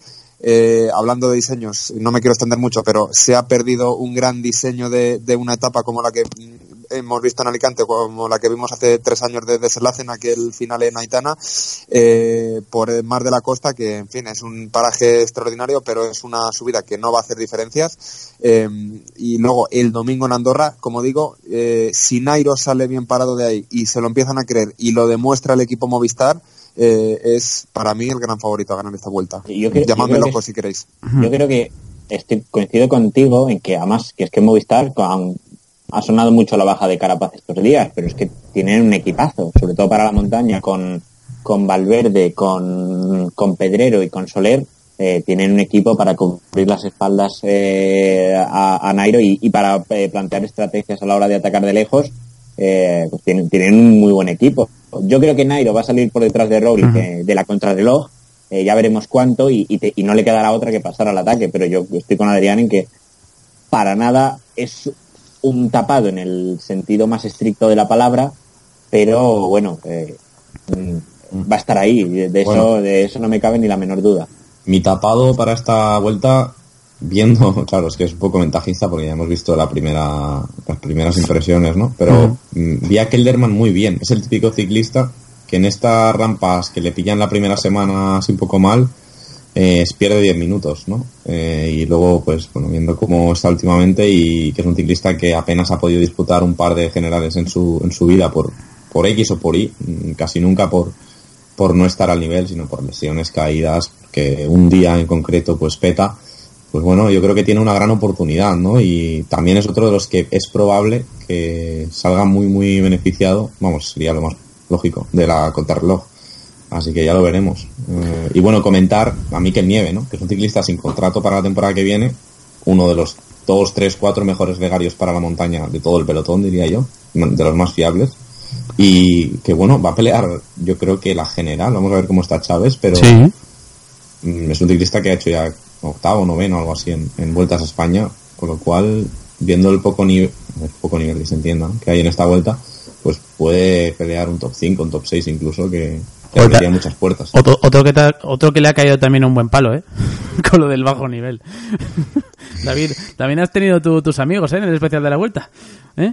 Pero bueno, para eso está. Mm, Mm, para- para ya, eso- bueno, A ver. pero es que, claro, siempre es relativo, ¿no? A lo que hemos visto en Giro y Tour, pues No, pero el nivel es- ahora hablando en serio, eh, y esto también lo quiero comunicar. Mm, la gran mayoría, el 95% de opiniones que se expresan en en Evox y en, en Twitter y tal, 95-98% son opiniones eh, súper respetuosas que al fin y al cabo aportan muchísimo, ¿no? A- yo creo que es al diálogo y a esta comunidad que, que se ha creado y que además se ha hecho más grande gracias a, pues a la llegada de, de Eurosport, ¿no? Que al final nos da esa posibilidad de, de seguir creciendo y de tener un canal más de difusión, pero sí que agradecemos que, que esas opiniones que se expresen, pues que tengan un poco de, yo creo que un mínimo de educación, ¿no? Entonces, eh, y hablando en serio, mm, por favor, intentar mediar un poquito con las palabras que, se, Eh, que se dicen, que al bueno. final es cierto que aquí estamos, eh, nos exponemos todos, pero se agradece, ¿no? Que, que haya por lo menos un mínimo de, pues, de respeto a la hora de, de expresar una opinión Sí. que puede diferir muchísimo de lo que decimos nosotros, que al fin y al cabo son opiniones varias y para eso estamos aquí. Bueno, es verdad que me tiré un triple, ¿eh? porque me fié de, de la puntuación que da por Cycling Stats, me fié, eh, y vi que era más baja en el 2016, no sé por qué motivo, eh, supongo que por las temporadas que llevarían los respectivos favoritos ese año, eh, pero claro, era una vuelta en la que estaban Valverde, Contador, eh, Froome, Claro, claro. Kreisvik, Esteban Chávez que estaba a un nivel altísimo después de ser segundo en el Giro, o sea que, bueno, me, me equivoqué y ya, vamos. No, pero ya está, ¿no? Pero al final es eso, al final el- errores tenemos todos y, y nos lo podéis comentar, nos lo podéis decir, pero siempre con un mínimo de, de eso, ¿no? De, de- respeto y por supuesto que al final estamos para eso, para, para atenderos y, y para leeros, que al final nos hace mucha ilusión que, que la gente comente. Y luego esa es otra, antes de hacer el parón y despedir a Adrián, eh, y además el que hace ciclismo habitualmente, que además es un buen usuario, pusimos un hashtag de Andorra sí, Andorra no, o sea, eh, Miguel es un detractor absoluto de la etapa de Andorra. Miguel no quiere ni ver ese tipo de etapas. Luego David dice todo lo contrario, que oye, pues una etapa así que, que nunca hace daño. Eh, he de decir, Miguel, que hay más opiniones a favor de David. Lo siento, ya de antemano. Bueno, pero porque tú siempre medias a su favor y... ¿Yo? O sea, ¿yo qué he dicho? No, no. Sí, sí, No, no, sí, no, sí. no, Qué mentira. Sí, sí. Si lo dije yo, lo de Andorra sí, Andorra no. Hashtag sí. No, hashtag Andorra sí, hashtag Andorra, Andorra no. Y yo creo, la opinión de Adrián tiene que tener bastante peso. Bueno, vale doble. Vale doble. Vale, da igual. Igualmente sigue ganando David. Pero es, igual- es Adrián referido A la etapa al kilometraje, ¿eh? Kilo- no a la sí, montaña. Al kilometraje, No, pero, 96 no, kilómetros. no, pero, ojo, pero tienes que valorar la etapa. Cómo está situada, qué etapa es, qué puertos se suben, porque todo eso entró en el debate, ¿eh, Miguel? Que recuérdalo. Sí, sí. Vale, vale. Y te gané, aunque la gente diga lo contrario, pero yo... Pues gané. estaría. Pues ya estaría. Sí, eh, Adrián, por favor, eh, ¿desempata etapas o...? cortas, etapas cortas y explosivas de montaña, sean en Andorra o- o en cualquier sitio, sí. Parrillas de salida, como vimos en el Tour hace dos años, nunca más, por favor. O sea, Si la etapa es corta, la única condición que yo le pongo es que no vuelvan a inventarse esa patraña de la parrilla de salida. No sé si por añadir un poco de, de humor a, Sí, a no, este no, hombre, debate, claro, no, hombre, pero ahora haciendo un análisis más eh, serio, si me lo permitís, pues eh, hemos visto pocas etapas ¿no? en, en estos últimos años de este kilometraje tan corto y a decir verdad, a mí ninguna me ha, me ha decepcionado. No se han marcado grandes diferencias entre los favoritos, no sirve tal vez para ganar ni para perder una vuelta, pero lo que ha pasado nos ha entretenido y al final lo que cuenta es eso, que, nos entretenga el, el invento este. Bueno, pues dicho queda, o sea, goleada, ¿eh? 8 8-3. goleada, pero ¿Cómo absoluta. quedó el, el partido ese amistoso del Madrid y el Atlético? Algo así, ¿no? Sí, Pues- Sí, 7-3 parecido. fue. parecido. 7-3, ¿no? Fue algo Ah, así. 7-3, es verdad. Bueno, pues. Yo, yo, yo sigo, yo sigo pensando que las etapas de las grandes vueltas tienen que tener un mínimo de kilometraje mm, superior a 100, 110, 120. Mínimo 120. No sé. Pero, o sea, 20 kilómetros llanos, por ejemplo, ¿eh? No, Para ti. ya. Bueno, pero es que añadir kilometraje porque sí, no. Si tú me dices, hay que añadir kilómetros... Que no es porque sí, David, vale, pues, pues eh, quítale 20 minutos a un partido de fútbol y hazlos de 70. No, no es lo mismo. y dan al ataque también. Poner 20 Eh, kilómetros llanos, eh, por ejemplo, al principio, por decirte algo, no va a afectar en nada a los, a los favoritos a la general. Es más, va a hacer una carrera yo creo que peor, porque si una carrera empieza hacia arriba, eh, tenemos selección desde el principio, tienes a los mejores delante desde el primer momento, y no tienes que tragarte esos 20 minutos en los que se van a meter en fuga cuatro rodadores que no tienen ninguna opción para la etapa y luego va, o sea, todos se van a esperar al primer puerto. Y No. créeme, para un profesional, 20 kilómetros llanos, A mí me parece que es modificar demasiado cosas que no deberían modificarse, pero oye. Pero que- también que repito, que lo dije en el... cierto que- bueno, David, también te digo que en la etapa de Andorra, que se, la que ganó más, Enric Más, también fue, ah, eh, fue el último día, esto era perder 100 kilómetros y no hubo nada de mm, salida, ¿eh? O sea, se hizo una fuga normal, como si hubiera hecho una Ya, fuga pero, pero es que había pocas diferencias, ¿no? Sí, Creo sí, que sí, el- a ver que, obviamente. Claro, es que Valverde fue el único que perdió ese día tiempo. Bueno, ¿y que Kravitsov perdió el podio? Buah. Sí, bueno, le- Sí, bueno, pero vamos, que entre los favoritos... eh, Yates la tenía, la tenía ganadísima. Nadie yo creo que pensaba en, en ganar a Yates, que además era el más, de los más fuertes, ¿vale? El más fuerte. Y no sé, Enrique y Miguel Ángel López pues atacaron y ya está, llegaron juntos, pero vamos. Que además sí que es verdad, pues que para hacerla perfecta para mí, sí que le metería 20, 20 kilómetros más. O sea, prefiero una etapa corta de 110 que una de 90. Mm. Obviamente. Y, además, no, y además eh, metería el final, eh, claro, que es, es difícil, ¿no? Pero igual lo metería en Andorra la Bella, como hace dos años. Eh, bueno, pues Opiniones, opiniones, que, que acaben abajo, ¿no? Que no se acaben en su vida. Ujú. Que hagan Comella y bajen Andorra la Bella. No sé, que Comella es un puerto con rampas muy duras al principio. Bueno, en fin, que hay varias alternativas. y Este año tenemos eh, la zona esta, que es este rato, ¿no? Ya, ¿no? En medio de... Bueno, es que no sé, no conozco nada de Andorra porque no he ido nunca por ahí con la bici, pero Pues muy mal. en fin. Eso está ahí. no- tanto, no- tanto que dices que quieres ir a los Alpes, al Tour de Francia, para, para Ya. subirlo en bici y directamente es que no, en fin, no has tocado ni Andorra. Ya, ya, que hay que aguantar.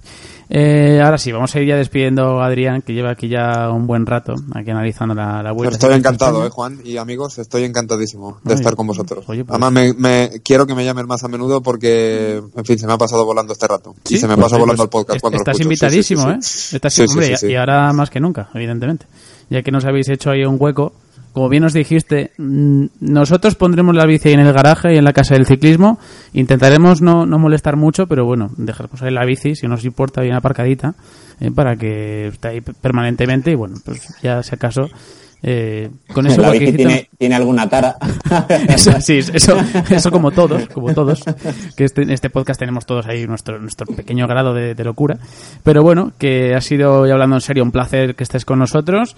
Eh, ya he dicho, abierto a, por supuesto, a que vuelvas cuando, cuando quieras, cuando te apetezca. Y por supuesto, nos vemos ahí en la, en la casa del ciclismo.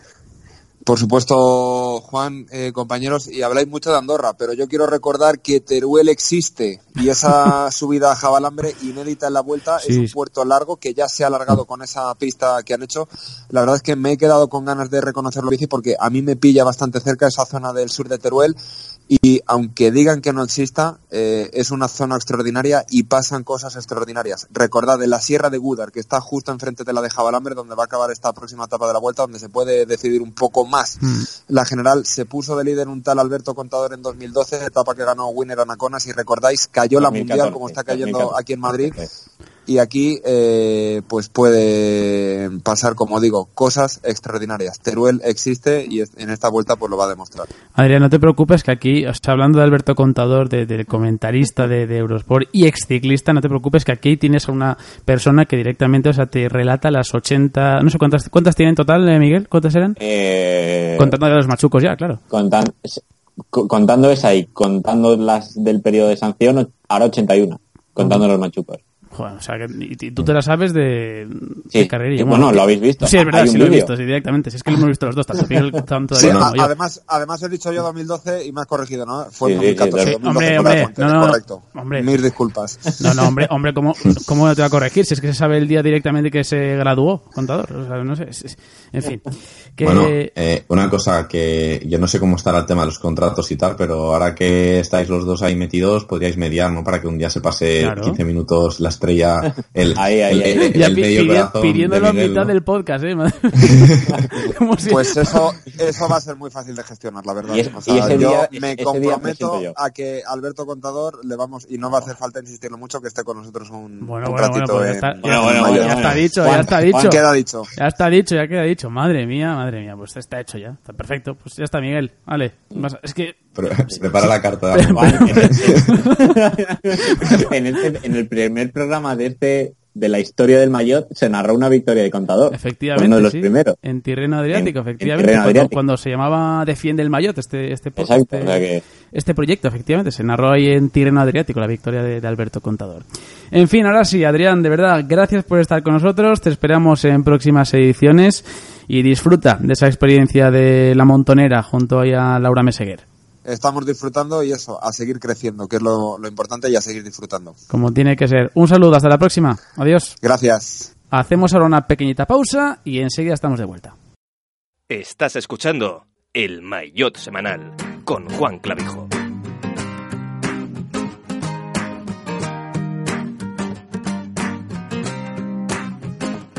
Puesta de sol, échale otra foto. No sea que la veas con tus propios ojos. Solo comes platos posteables. Ahora mi cena me hace sentir miserable. Es viernes, el beber me llama. Obligación social, aunque me pille en pijama. Filmaré mi noche y la subiré a Instagram. Ahora entiendo mi resaca. Todo me male sal. Todo me male sal.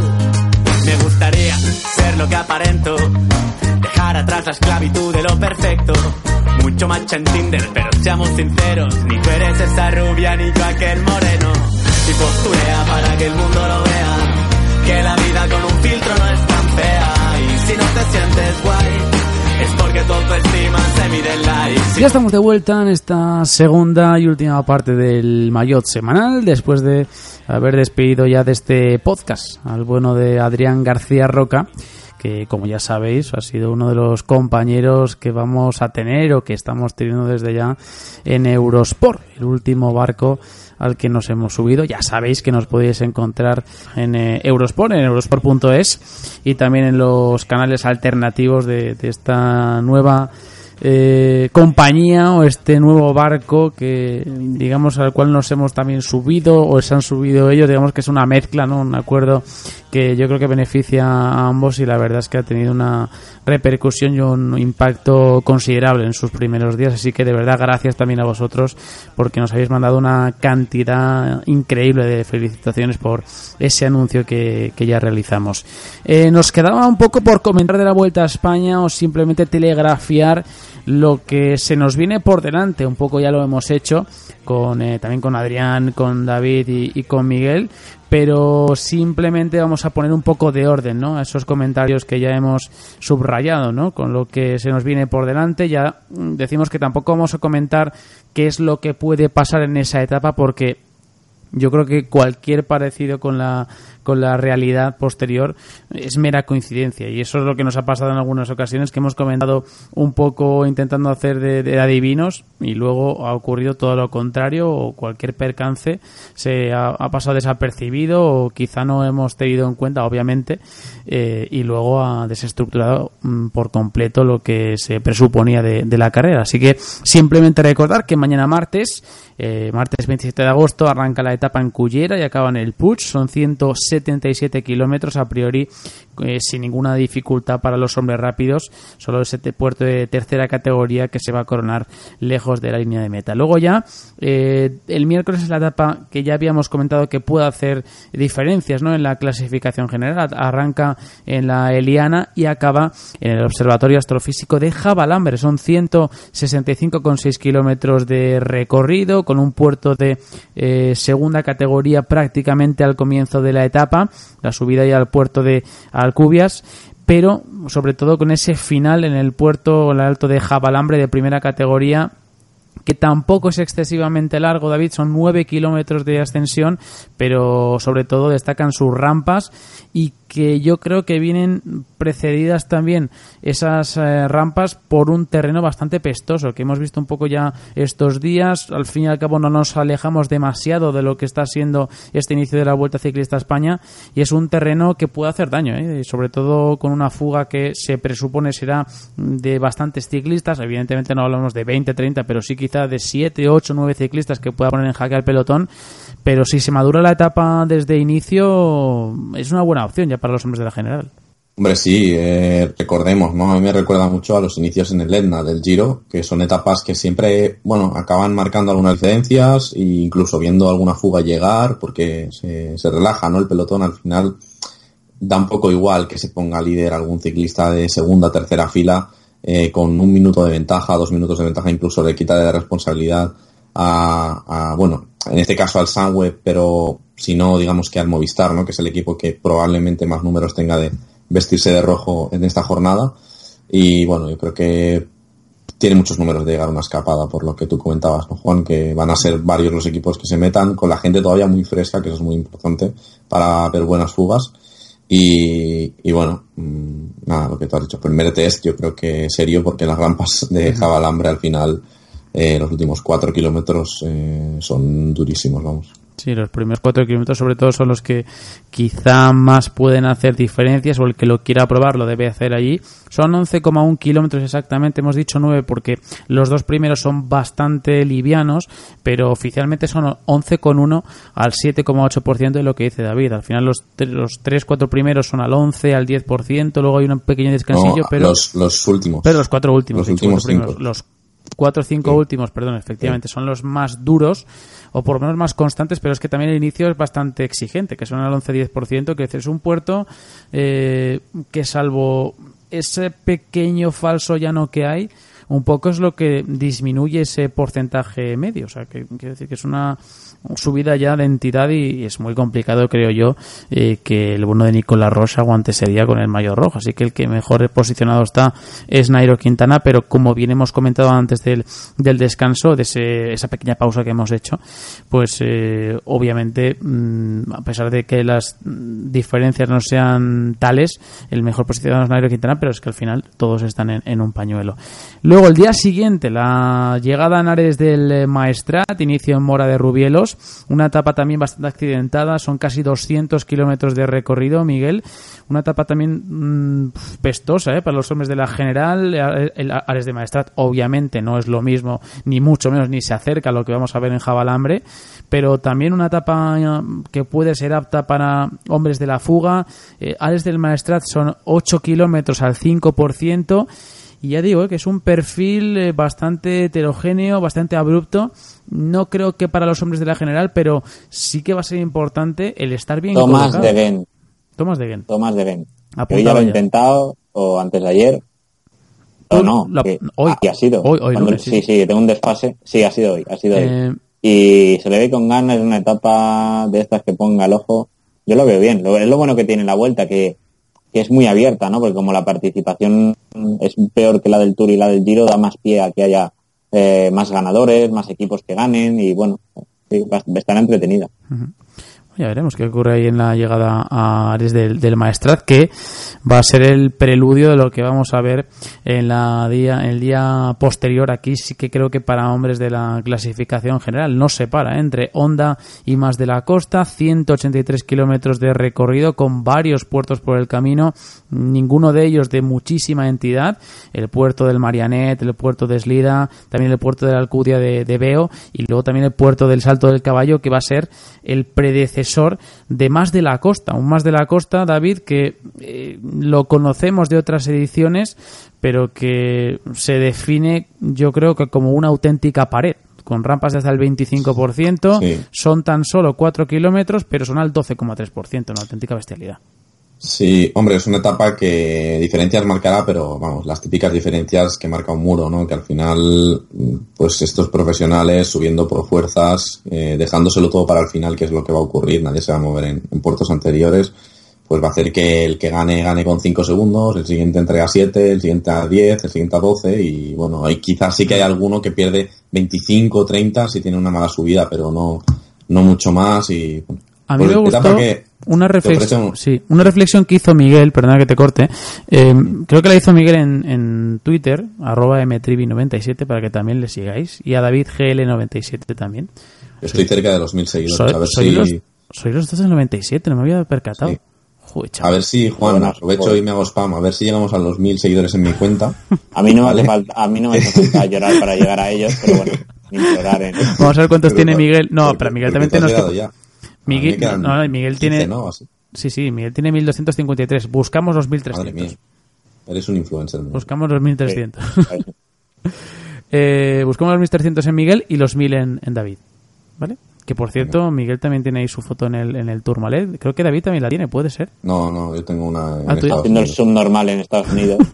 Miguel, por favor, ¿qué habíamos hablado? Perdón, es verdad, perdón, perdón. Por favor. Haciendo, posando para una foto en ese gran Lo peor es que no estoy posando, ¿eh? Pero bueno, Ah. ya os contaré cómo me hizo la No, foto. no, no me interesa. La eh, historia, de, la historia de la foto. Vale, que la cuestión que llega a los, a los 1000 seguidores, eh, David, por favor, es directamente una petición que hacemos desde, desde el mayo. Mm. Que más de la costa, ya veremos lo que. y- pero lo que decía, que, que Miguel me gusta una reflexión que hizo, que es que un muro, digamos, o, o una, un puerto exigente, o, o un puerto, no exigente, sino que sea corto y explosivo, lejos de meta, al final genera, o puede llegar a generar una situación como la de Calpe. Eh, más de la costa yo creo que también va a ser el contrapunto, si realmente se va a confirmar o no esa teoría, pero un poco Miguel yo creo que vas por ahí, ¿no? Por esa teoría de decir, joder, es que un puerto sí, explosivo... sí, una- mm, un, un, muri- un murito en final de etapa siempre bloquea las carreras, siempre, el 100% de las veces. Sin embargo, si lo intercalas en el recorrido, pues te da, normalmente, hombre, no siempre, pero normalmente te, te Claro. hace que veas una etapa rota, una carrera rota desde kilómetros y bueno, pues yo los prefiero desde luego a- en, mitad de una etapa y no al final. Y eso, evidentemente, va a ser uno de los alicientes de, de la etapa, el hecho de si realmente lo la va a frenar. Pero aquí la siguiente ya voy a dejar que la desmembre David, porque ya me lo hizo en el especial. Y obviamente, pues en el de la etapa que, que toca cerquita de su casa y que seguramente va a estar ahí, pues Mm. directamente que la desmenuces tú, ya que estás. Bueno, a ver, trabajo. eh, es una etapa sencilla, pero que no va a haber Vamos a ver, porque- inicio y final, David. Esto es de manual. Vale, inicio y perdón, final. perdón, vale, vale, es verdad. Eh, a ver, que me la ponga. Eh, Mission. Vice y, bueno, un- una, una localidad clásica en la Vuelta a Cataluña con muchos finales en los últimos años y llegada a Igualada, una localidad también a la que le gusta el ciclismo y la hemos, vamos, estuve hace dos años o el año pasado, no me acuerdo, creo que estuve en la, en la llegada que, que hubo en Igualada. Hombre, una la salida. llegada seguramente será igualada, ¿no? Joder, macho. bueno, eh, Sí, prosigue, por favor. vale.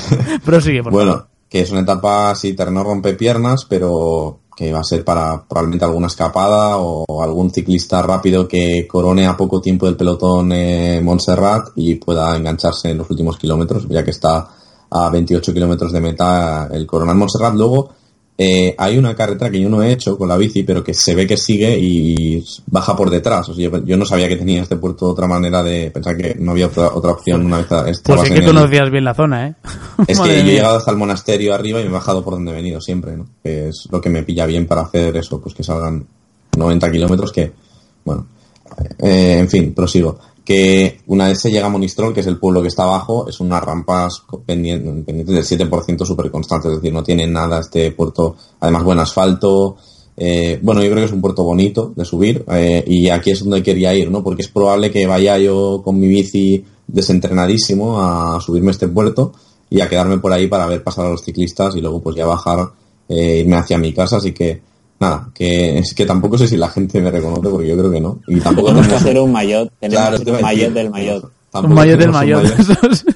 un lo maillot del maillot. Eso bueno. es cierto. Eh, en caso de ir, iré de, de rojo y, y ya está. Pues, eh, con De rojo España, negro. No, el rojo no es de España. Eh, es un rojo más más, más Ferrari, ¿sabes? ¿Cómo, cómo, cómo le gusta meter ahí la baza a Miguel? Y bueno, que iré de rojo arriba y con culote negro, obviamente. Con, con clase el culote, lo que pasa es que hay que ir un poco visible por arriba. Y bueno, que yo que sé, que es que no sé ni en qué punto ¿Y las me voy a poner, David? la ¿Las gafas? Las gafas Siroco. Ah, vale, vale. Pues, pues, la duda ofendida, vale, perfecto. Eh, no, que no sé en qué punto me colocaré, pero vamos, supongo que arriba del todo. O sea, Mm. ya que subo hasta arriba, pues me quedo por la zona de arriba. A- o a un kilómetro de Conar, algo así. Bueno, pues ya, ya sabéis, si Sí, si una sola persona mm, me reconociera y, Mira. y me dice algo, yo, vamos, si una sola persona sube en su Twitter una foto contigo mencionando al Mayot, yo te invito a una cena. no, pero invita a la cena al que sube la foto, ¿no? Que No, hombre, no, va- no, hombre, pero entonces ya Ah, me- vale, o sea, entonces tengo que ir yo a conseguir la foto con esa persona. No, bueno, pues no, le digo a uno no, que me haga un selfie con él y le digo, mira, me, me No, ha no, pero que, que haya alguna manera que, que certifique que ha escuchado algún programa del Mayot. Bueno, o sea, la tiene Porque que subir la otra persona a Twitter, ¿no? No yo. Hombre, claro, si no, no tiene gracia. Oye, ¿te das una foto conmigo? Pues no. Sí. No sé. Por eso decía, por si se puede Bueno, hacer ¿te, te trampas. das cuenta, eh, Miguel, en cuanto has escuchado algo de invitación, en cuanto has Sí, escuchado sí, ha algo de... escuchado dinero y Bueno, se ha puesto como decir- el, como el, ¿cómo era? ¿Cómo se llamaba? Como un Doberman directamente. Eh, Que yo soy un globero, Pepito, pero... no, no. Pepito Grillo no, No. era. Sigue intentando. El tío, Gili- el tío Gilito, Gilito. joder. Sí, No, sí, sí. hombre. Jopetas, Miguel, jopetas. Jopetas. Decir que Sí. yo soy un globero, pero... Déjame, que voy a dar datos técnicos. David, en oler, licenciado en técnica.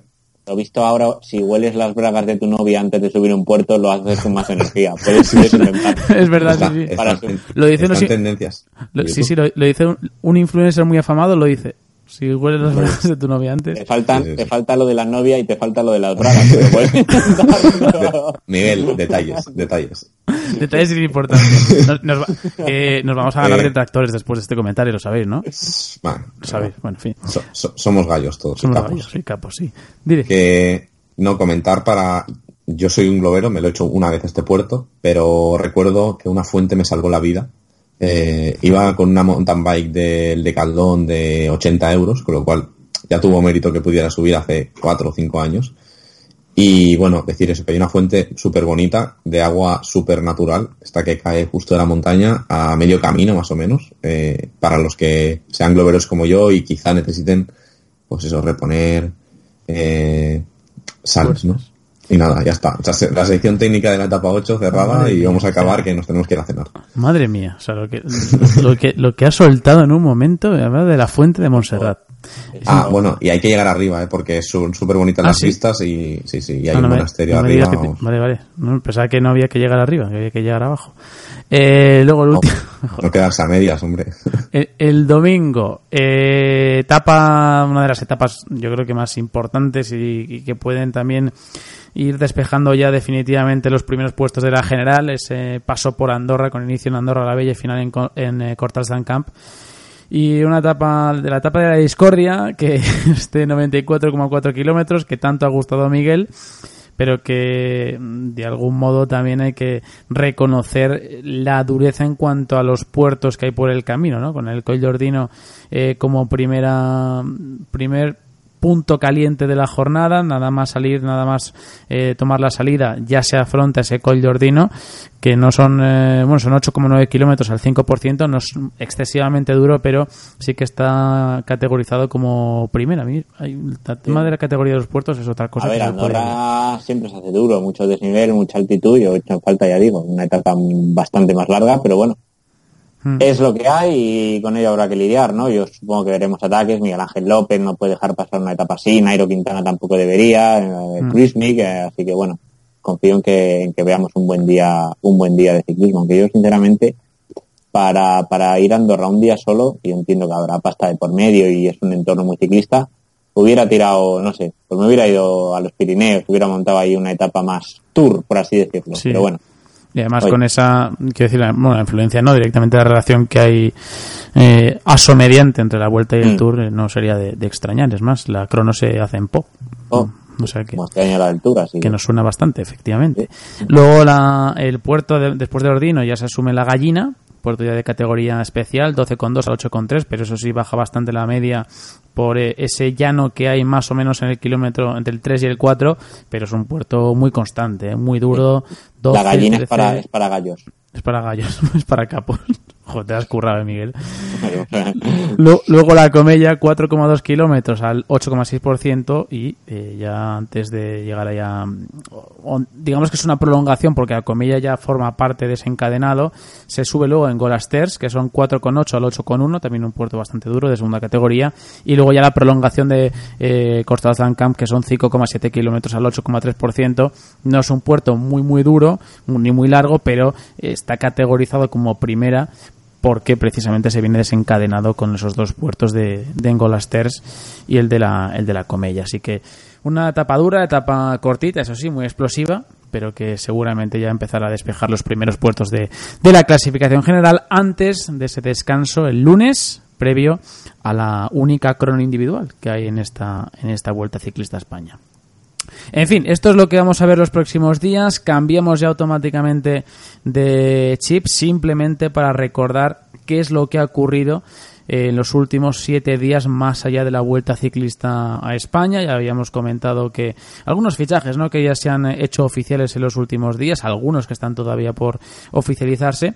Pero bueno, dentro de lo que es el mercado World Tour digamos los que más relevancia han tenido, Mira, por ejemplo, hoy cuando estábamos eh, grabando, el David, es más, David lo ha dicho por línea interna, ¿no? Que había oficializado su fichaje de Magnus Cornilsen, que dejaba Astana para enrolarse en las finas de Education First, pero evidentemente creo que el, que el más importante, y ahora enseguida comentamos el de Magnus Cornilsen, creo que el más relevante de los últimos siete días, David, bueno, o los dos más importantes serían el de Degenkolb al Lotto Soudal y otro que le va a acompañar y menudo compañero de equipo como es Philippe Gilbert, que también va a dejar obviamente como ya se sabía las filas Sí, de, es de oficial ese ya. Sí, sí, oficial, Sí, al sí, 100%, sí, sí, sí. ah, vale, vale. Ah, vale, es que fue, el, vale, Sí, hace, fue hace una fue semana. justo. hace una semana, pero como, como no hubo tampoco programa, eh, hubo Sí. programa semanal, pero no hablamos de fichajes y tal. Pero Hablamos de Dumoulin solo. Claro, hablamos solo de Dumoulin simplemente porque era el más relevante, pero sí, sí, ya, ya oficial, al igual que lo- el de los hermanos eh, Van Poppel, que se van los Sí, dos ahí a, sí, sí. a Guanti. Mm. Ponti que va a correr todas las carreras que quiera, ¿eh? porque va a ganar seguramente el circuito continental profesional y con el nuevo sistema de invitaciones pues van a Sí. correr, vamos, las tres grandes vueltas y si quieren, vaya, obviamente, yo entiendo que van a querer porque están reforzándose. Y, hombre, muy destacables los fichajes de Campenaerts, ¿no? A- al Al NTT, Dimension- eh, que bueno, es el nuevo sí, Dimension Data, digamos. El de Ballerini me ha sorprendido bastante porque es un ciclista muy tipo Astana que se va a De Koenig. Y luego el de Lennart Kamna. Para mí es el fichajazo del Bola, sin duda. Un alemán con, mucho futuro que parece que va para vueltómano.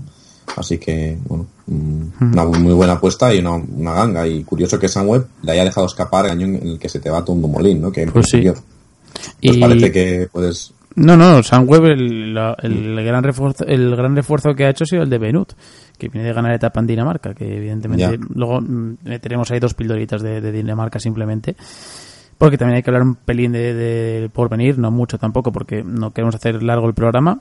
Pero sí, sí, la verdad es que Sunweb tiene ahí una un futuro, iba a decir. A ver, no voy a decir que, es eh, ni mucho menos deficiente, ¿no? Pero sí que es cierto que se espera un fichaje un pelín más de renombre porque sí que se han hecho eh, incorporaciones, ¿no? Como las de Sutherlin, también las de Nico Dens, Martonovan y luego jovencitos, ¿eh? De, como son Tim Aresman y Alberto Dainese. Alberto Dainese, por ejemplo, que acaba de ganar el Campeonato de Europa Sub-23 y Aresman, ¿eh? Que también es un corredor que mm, tiene buena pinta, ¿no? Es un ciclista que que en teoría está enfocado, bueno, es que todavía no se sabe si se va a enfocar a algo, ¿no? Pero o sea, si se va a enfocar a algo, quiere decir que no tiene claro el perfil de ciclista que es, ¿no? Pero, pero bueno, es un corredor que también tiene una buena planta, o sea, mide prácticamente 1,90, es un ciclista delgadito, o sea, que tiene, tiene buena pinta, ¿no? O sea, No, apuestan por el futuro, claramente. Claro. Y quería comentar, así el dato friki, es que se anunció esta tarde que Marco Canola ficha por el Gazprom Rosvelo, ¿no? ostras, es verdad. Y es curioso, es un equipo que nació en 2012 y solo había tenido un ciclista no ruso hasta ahora, que es un azer... ¿Cómo se dice? Azerbaiyano. Sí, ¿no? Azerbaiyanos, no, Azer- O sea... Si no. Vamos, Me- Euras- me has- voy, a, Euras- voy a buscarlo, voy a buscarlo por si acaso. Pero eso es Eurasia, ¿no? O sea, no es Europa tampoco. Es decir, es el primer ciclista así europeo, ¿no? O Sí, no sí. ruso que tienen en el equipo. Y es curioso porque Canola, pues, es un ciclista que, vamos, que... Pues, Azerbaiyán. ¿no? De los que aspiraba a subir a incluso a un equipo World Tour. Ha ganado etapa en Utah últimamente. Y en el Giro estuvo bien, quedó algún, hizo algún top ten y tal. O sea que, bueno, va, como dato friki, ¿no? Del podcast, que hay que dar siempre siempre algún. hay que darlos, eh. Aquí Pues es cuando desconecta Miguel. o sea, aquí Miguel está, eh, está cenando, ya se ha ido a cenar. se va a cenar. Luego también de destacar el de Fausto Masnada, ¿eh? que también teníamos ganas de ver a dónde iba a acabar Sí. un ciclista que, que más que prometer es que es un corredor que nada más y nada menos ya ha ganado etapa en el Giro de Italia este mismo año y que además ganó dos etapas en el Tour de los Alpes, son tan solo 25 años y que va a acabar en el equipo CCC, que se está reforzando muy bien también.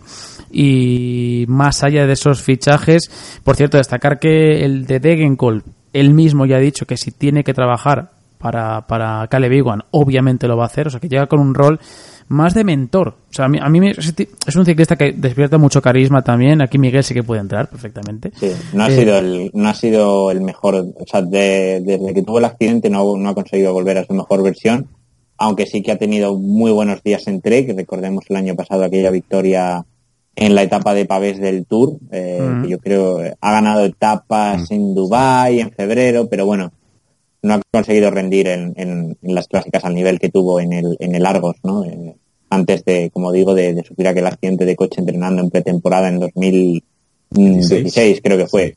Pero bueno, eh, aún así ha tenido un- ha mantenido un nivel alto y bueno, ha hecho algún segundo puesto en el Tour, más allá de la victoria que, que consiguió, así que bueno, yo creo que aún tiene, aún tiene ciclismo en las piernas y como digo, será para el Loto será una baza y, y muy buena Sí. de cara, de cara a las clásicas. Y para cerrar, que no sé si los has comentado, yo creo que no, los dos fichajes de Trek que suben a Alexander Kamp y a Emil Sliepin, que es un ciclista bueno, lituano, eh, letón, perdón. Eh, y bueno, son fichajes de estos que está haciendo el Trek últimamente, que parecen extraños, de gente buenecilla que, que está en equipos de menos nivel y que no ha corrido todavía carreras al máximo nivel. Pero son dos buenos fichajes Sí. que, bueno, por lo menos en las carreras menores te van a dar presencia y veremos si alguno no puede. Yo creo que Liepin es un ciclista rápido, que sube bien las sube bien las cotas, vaya, es un ciclista para, para fugas y, bueno, ya lo veremos. Que pero se unirá a. Scullins. Es curioso, Sí. ¿eh? Los dos letones ahí en el mismo equipo. Sí, porque Salamotins es el otro letón así top Sí. y ya no está. Y ya no está. O sea que Liepins y Scullins, que al menos se harán buena compañía. ¿eh? Y también destacar, por supuesto, el de Jefferson Alexander Cepeda, no confundir con su primo de, de Caja Rural, el bueno de Jefferson Albeiro Cepeda, que ese sí que está ya captado por Caja Rural, pero este que ha ganado etapa en el Tour del Porvenir deja ya el Movistar Team de Ecuador y el ecuatoriano se va a marchar al equipo Androni. O sea que otra vez ya ni sabio haciendo de las suyas y sabiendo que hay que captar a las jóvenes promesas y que seguramente estarán en el World Tour eh, en pocos años. Ella lo hizo con, con hombres como Egan Bernal, por ejemplo, como Iván Ramiro Sí. Sosa y prácticamente sigue el mismo procedimiento Jefferson Alexander Cepeda. Bueno, y el otro letón, Juan, que se me ha pasado es, es Neylands, que Sí, tampoco tiene cierto. contrato. O Es sea verdad, que verdad. igual se lo lleva Trek también y forma ahí el trío, Mm. Sí, sí, sí. trío letón.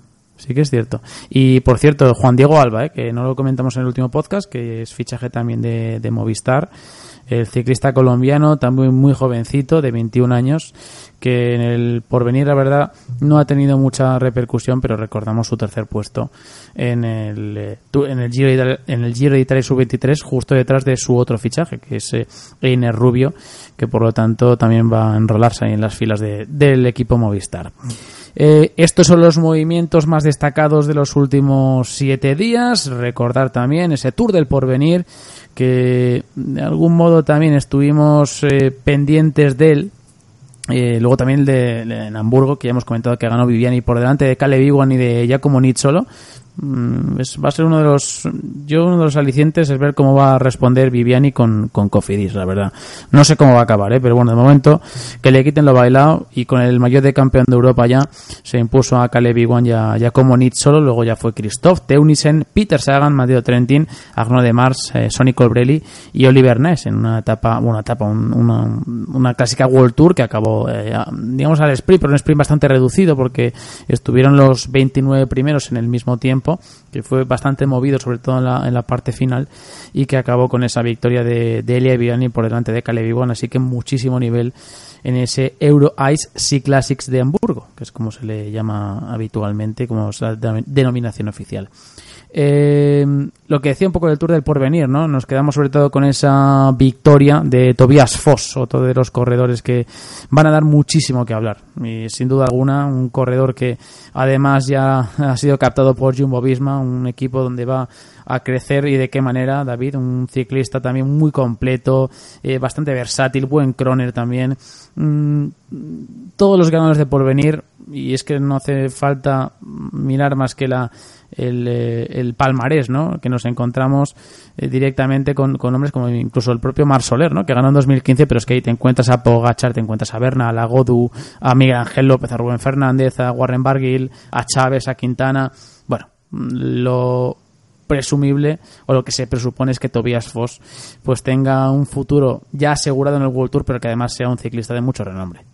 Sí, además el porvenir es la gran carrera, ¿no? De los sub-23 es la que, de la que salen los mejores, porque al final en el tiro, eh, no sé, mm, digamos que tienen a gente más, o sea, ha salido gente más inestable, ¿no? Eh, lo ganó en su día, por ejemplo, Dombrowski, que luego ha acabado siendo tampoco nada del otro mundo. Eh, no, no recuerdo mal, bueno, Sivakov sí que parece que tiene muy buena pinta, Blasov también va bien, pero no, no es el, no es lo mismo, ¿no? De, del avenir estamos hablando de que salen eh, ya vimos en Pogachar, ¿no? Eh, salen estrellas que, que, rinden casi de inmediato, salvando algún caso, como vimos el caso de Rubén Fernández, que por X o por Y, pues al final, bueno, eh, no ha acabado dando el nivel esperado eh, un ganador de esta carrera, pero bueno, ya digo, es curioso el porvenir que no coincide para nada, también es verdad que la participación es distinta, pero no coincide para nada con los resultados del Giro de Italia sub-23, ¿no? que es justo un poco lo que estoy comentando pero no sé, me, resulta curioso que casi que el mejor en puesto metro de los que ha corrido las dos es, es Guglielmi, que fue líder un par de días en el porvenir. El ah. es italiano, a ver, creo que sí, ¿no? Eh, que de la francesa del equipo continental de la francesa mm. y o bueno del equipo de desarrollo y bueno mmm, la verdad es que no he visto la carrera no voy a engañar o sea he visto algún highlight eh, la etapa que ganó el australiano Evans se llamaba me parece la de vamos la de 20 kilómetros que estuvo Sí, Alexander eh, Evans, en John Aguirre, sí, John Aguirre estuvo por ahí, el ciclista del, del Baqué. Pero bueno, mm, vamos a decir en que España ha probado, ¿no? Porque ha sido un equipo combativo con el Osegui, con Urco Berade. Bueno, mm, lo que he leído es que se han metido en escapadas, han peleado. Además, John Aguirre ha sido mayor de la montaña, o sea que hay que decir que España bien. O sea, en la general creo que Urco Berrade ha ido de más a menos, llegó hasta séptimo. Estamos a 20 minutos. no, no, 20 minutos. Eh, es las, a ver, las diferencias son normales, ¿eh? suelen, suelen, ser diferencias muy amplias. Luego todo se comprime más, ¿no? En el World Tour, obviamente, pero son más carreras de selecciones. Luego el Osegui ha sido decimocuarto. Eh, John Aguirre ha sido vigésimo segundo, pero eh, ha ganado la, la, montaña. Quiero decir que al final han tenido presencia y, es lo importante al final. Lo que tiene meritazo es el año pasado por estas fechas comentábamos que Barceló, justo cuando el otro día se cumplió un año, ¿no? De, mm. Ayer o antes de ayer, bueno, eh, que estamos grabando esto, de su etapa en el porvenir. Y es que eh, el año pasado corrió Volta a Portugal y Tour del Porvenir, Barceló. O sea, Volta a Portugal son 10 días, bueno, 10 más el prólogo 11. El Porvenir son 10, con lo cual sumó 21 días de competición en, en, en menos de un mes. Y, y, lo mismo pues para Urco Berrade, ¿no? Que fue el segundo mejor joven de la Vuelta a Portugal decimoctavo en la general y ha quedado el 12 en el porvenir, así que... Madre mía, qué chapa me estáis dando. ahí está. Ahí, tenía que aparecer. Es que, es que. Miguel, Miguel, ¿eh? luego dirás, luego presumirás. No, no, no. Y dirás, me yo, yo me ¿Cuándo presumo yo? No, no presume nunca. Luego, luego presumiré y dirá, no, Tobias Foss, qué buen corredor, ¿no? Es un ciclista que en un... Oye, pues yo no le conocía. No, oye, pues yo, yo, sí que lo conocía.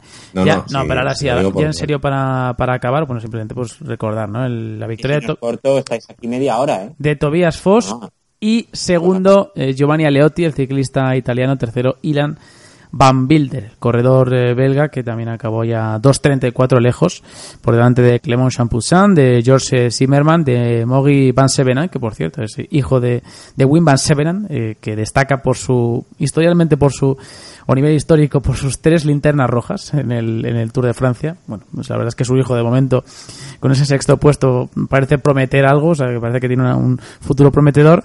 Séptimo Miguel Ries, el luxemburgués del, eh, del- bueno, en este caso del equipo de, de Contador, ¿no? Un corredor que la verdad es que tiene, tiene buena pinta, que estuvo como taller el año pasado en, en Trek Segafredo y que está en el Cometa, ¿no? Lo que, o Polartec Cometa el año pasado, ahora, ahora Cometa. Y luego ya octavo, Johan García, el colombiano.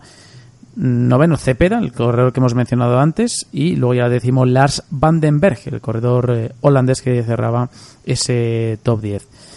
Y ya para terminar, simplemente también se ha disputado la, la Vuelta a Dinamarca, el Tour de Dinamarca, con la victoria de Niklas Larsen, otro corredor que tiene un futuro prometedor, 22 añitos, que ya lo tiene hecho con 1X y que seguramente, pues eh, en poco más de 1, 2, 3 años lo veremos, si no es en el World Tour, en el circuito continental profesional, porque ha ganado a hombres como Jonas Vingegaard, como Rasmus Quade como Lars Norman Hansen, así que una victoria de identidad para él y por delante también de Jasper de Wies, que se llevó la última etapa sumando ese doblete para Lotto Soudal que ya había, se había adjudicado el primer día con eh, Tis Benut, que ha estado lejos de poder conseguir la clasificación general. Eh, ¿Te parece bien así, Miguel? Ya Me parece correcto. Vale, pues dicho esto, oye, pues nosotros simplemente nos queda despedirnos así de manera Sí. oficial, eh, porque no se tienen que ir tanto David como Miguel. Yo, además, urgente, ¿eh? Que No, yo la no es que me gente tenga que ir, yo es que, me- yo es que quiero ir a una cena. David, gracias. Pues sí. Y nada, que no hemos hablado de la victoria de Vivian en Hamburgo con Iwan segundo, pero bueno, que no lo hemos hablado, lo, hemos- lo hemos historia. mencionado. Que otra cosa es ¿Lo hemos me mencionado? Ah, vale, vale. Pues Otra cosa está. es que me Nada, escuches, pero bueno, ya me Quería mencionar, nada, pues no te he escuchado. Quería mencionarlo por si acaso y ya está. Se Que nada, que vaya muy bien y el lunes que viene vamos a estar con, yo digo que Roglic de, de rojo, así que Vale, vale. como vaya triple, me he tirado sin pensar. Da igual. Sí, sí. No, Ahí ya lo está, sin pensar, perfecto. Venga, David, hasta saludo, la semana adiós. que viene. Adiós. Se marcha David, me despido también de Miguel. Miguel, gracias por estar con nosotros, gracias por sumarte al podcast, que aproveche la cena, por supuesto, y a disfrutar de la Vuelta a España, a ver qué es lo que se va cocinando de aquí al próximo día de descanso. Exactamente, nos... Sí, yo estaré en el... Vamos, sí, salvo acontecimiento inesperado, aquí estaré todas las semanas, así que nada, como siempre, gracias a ti y un saludo, un saludo a todos. Y como siempre decimos, les ha hablado Juan Martínez de Clavijo con los comentarios tanto de David García como Miguel Triviño y por supuesto Adrián García Roca, nuestro compañero también de Eurosport. Ya saben, a pedalear, que la vida son dos días. Adiós, un saludo.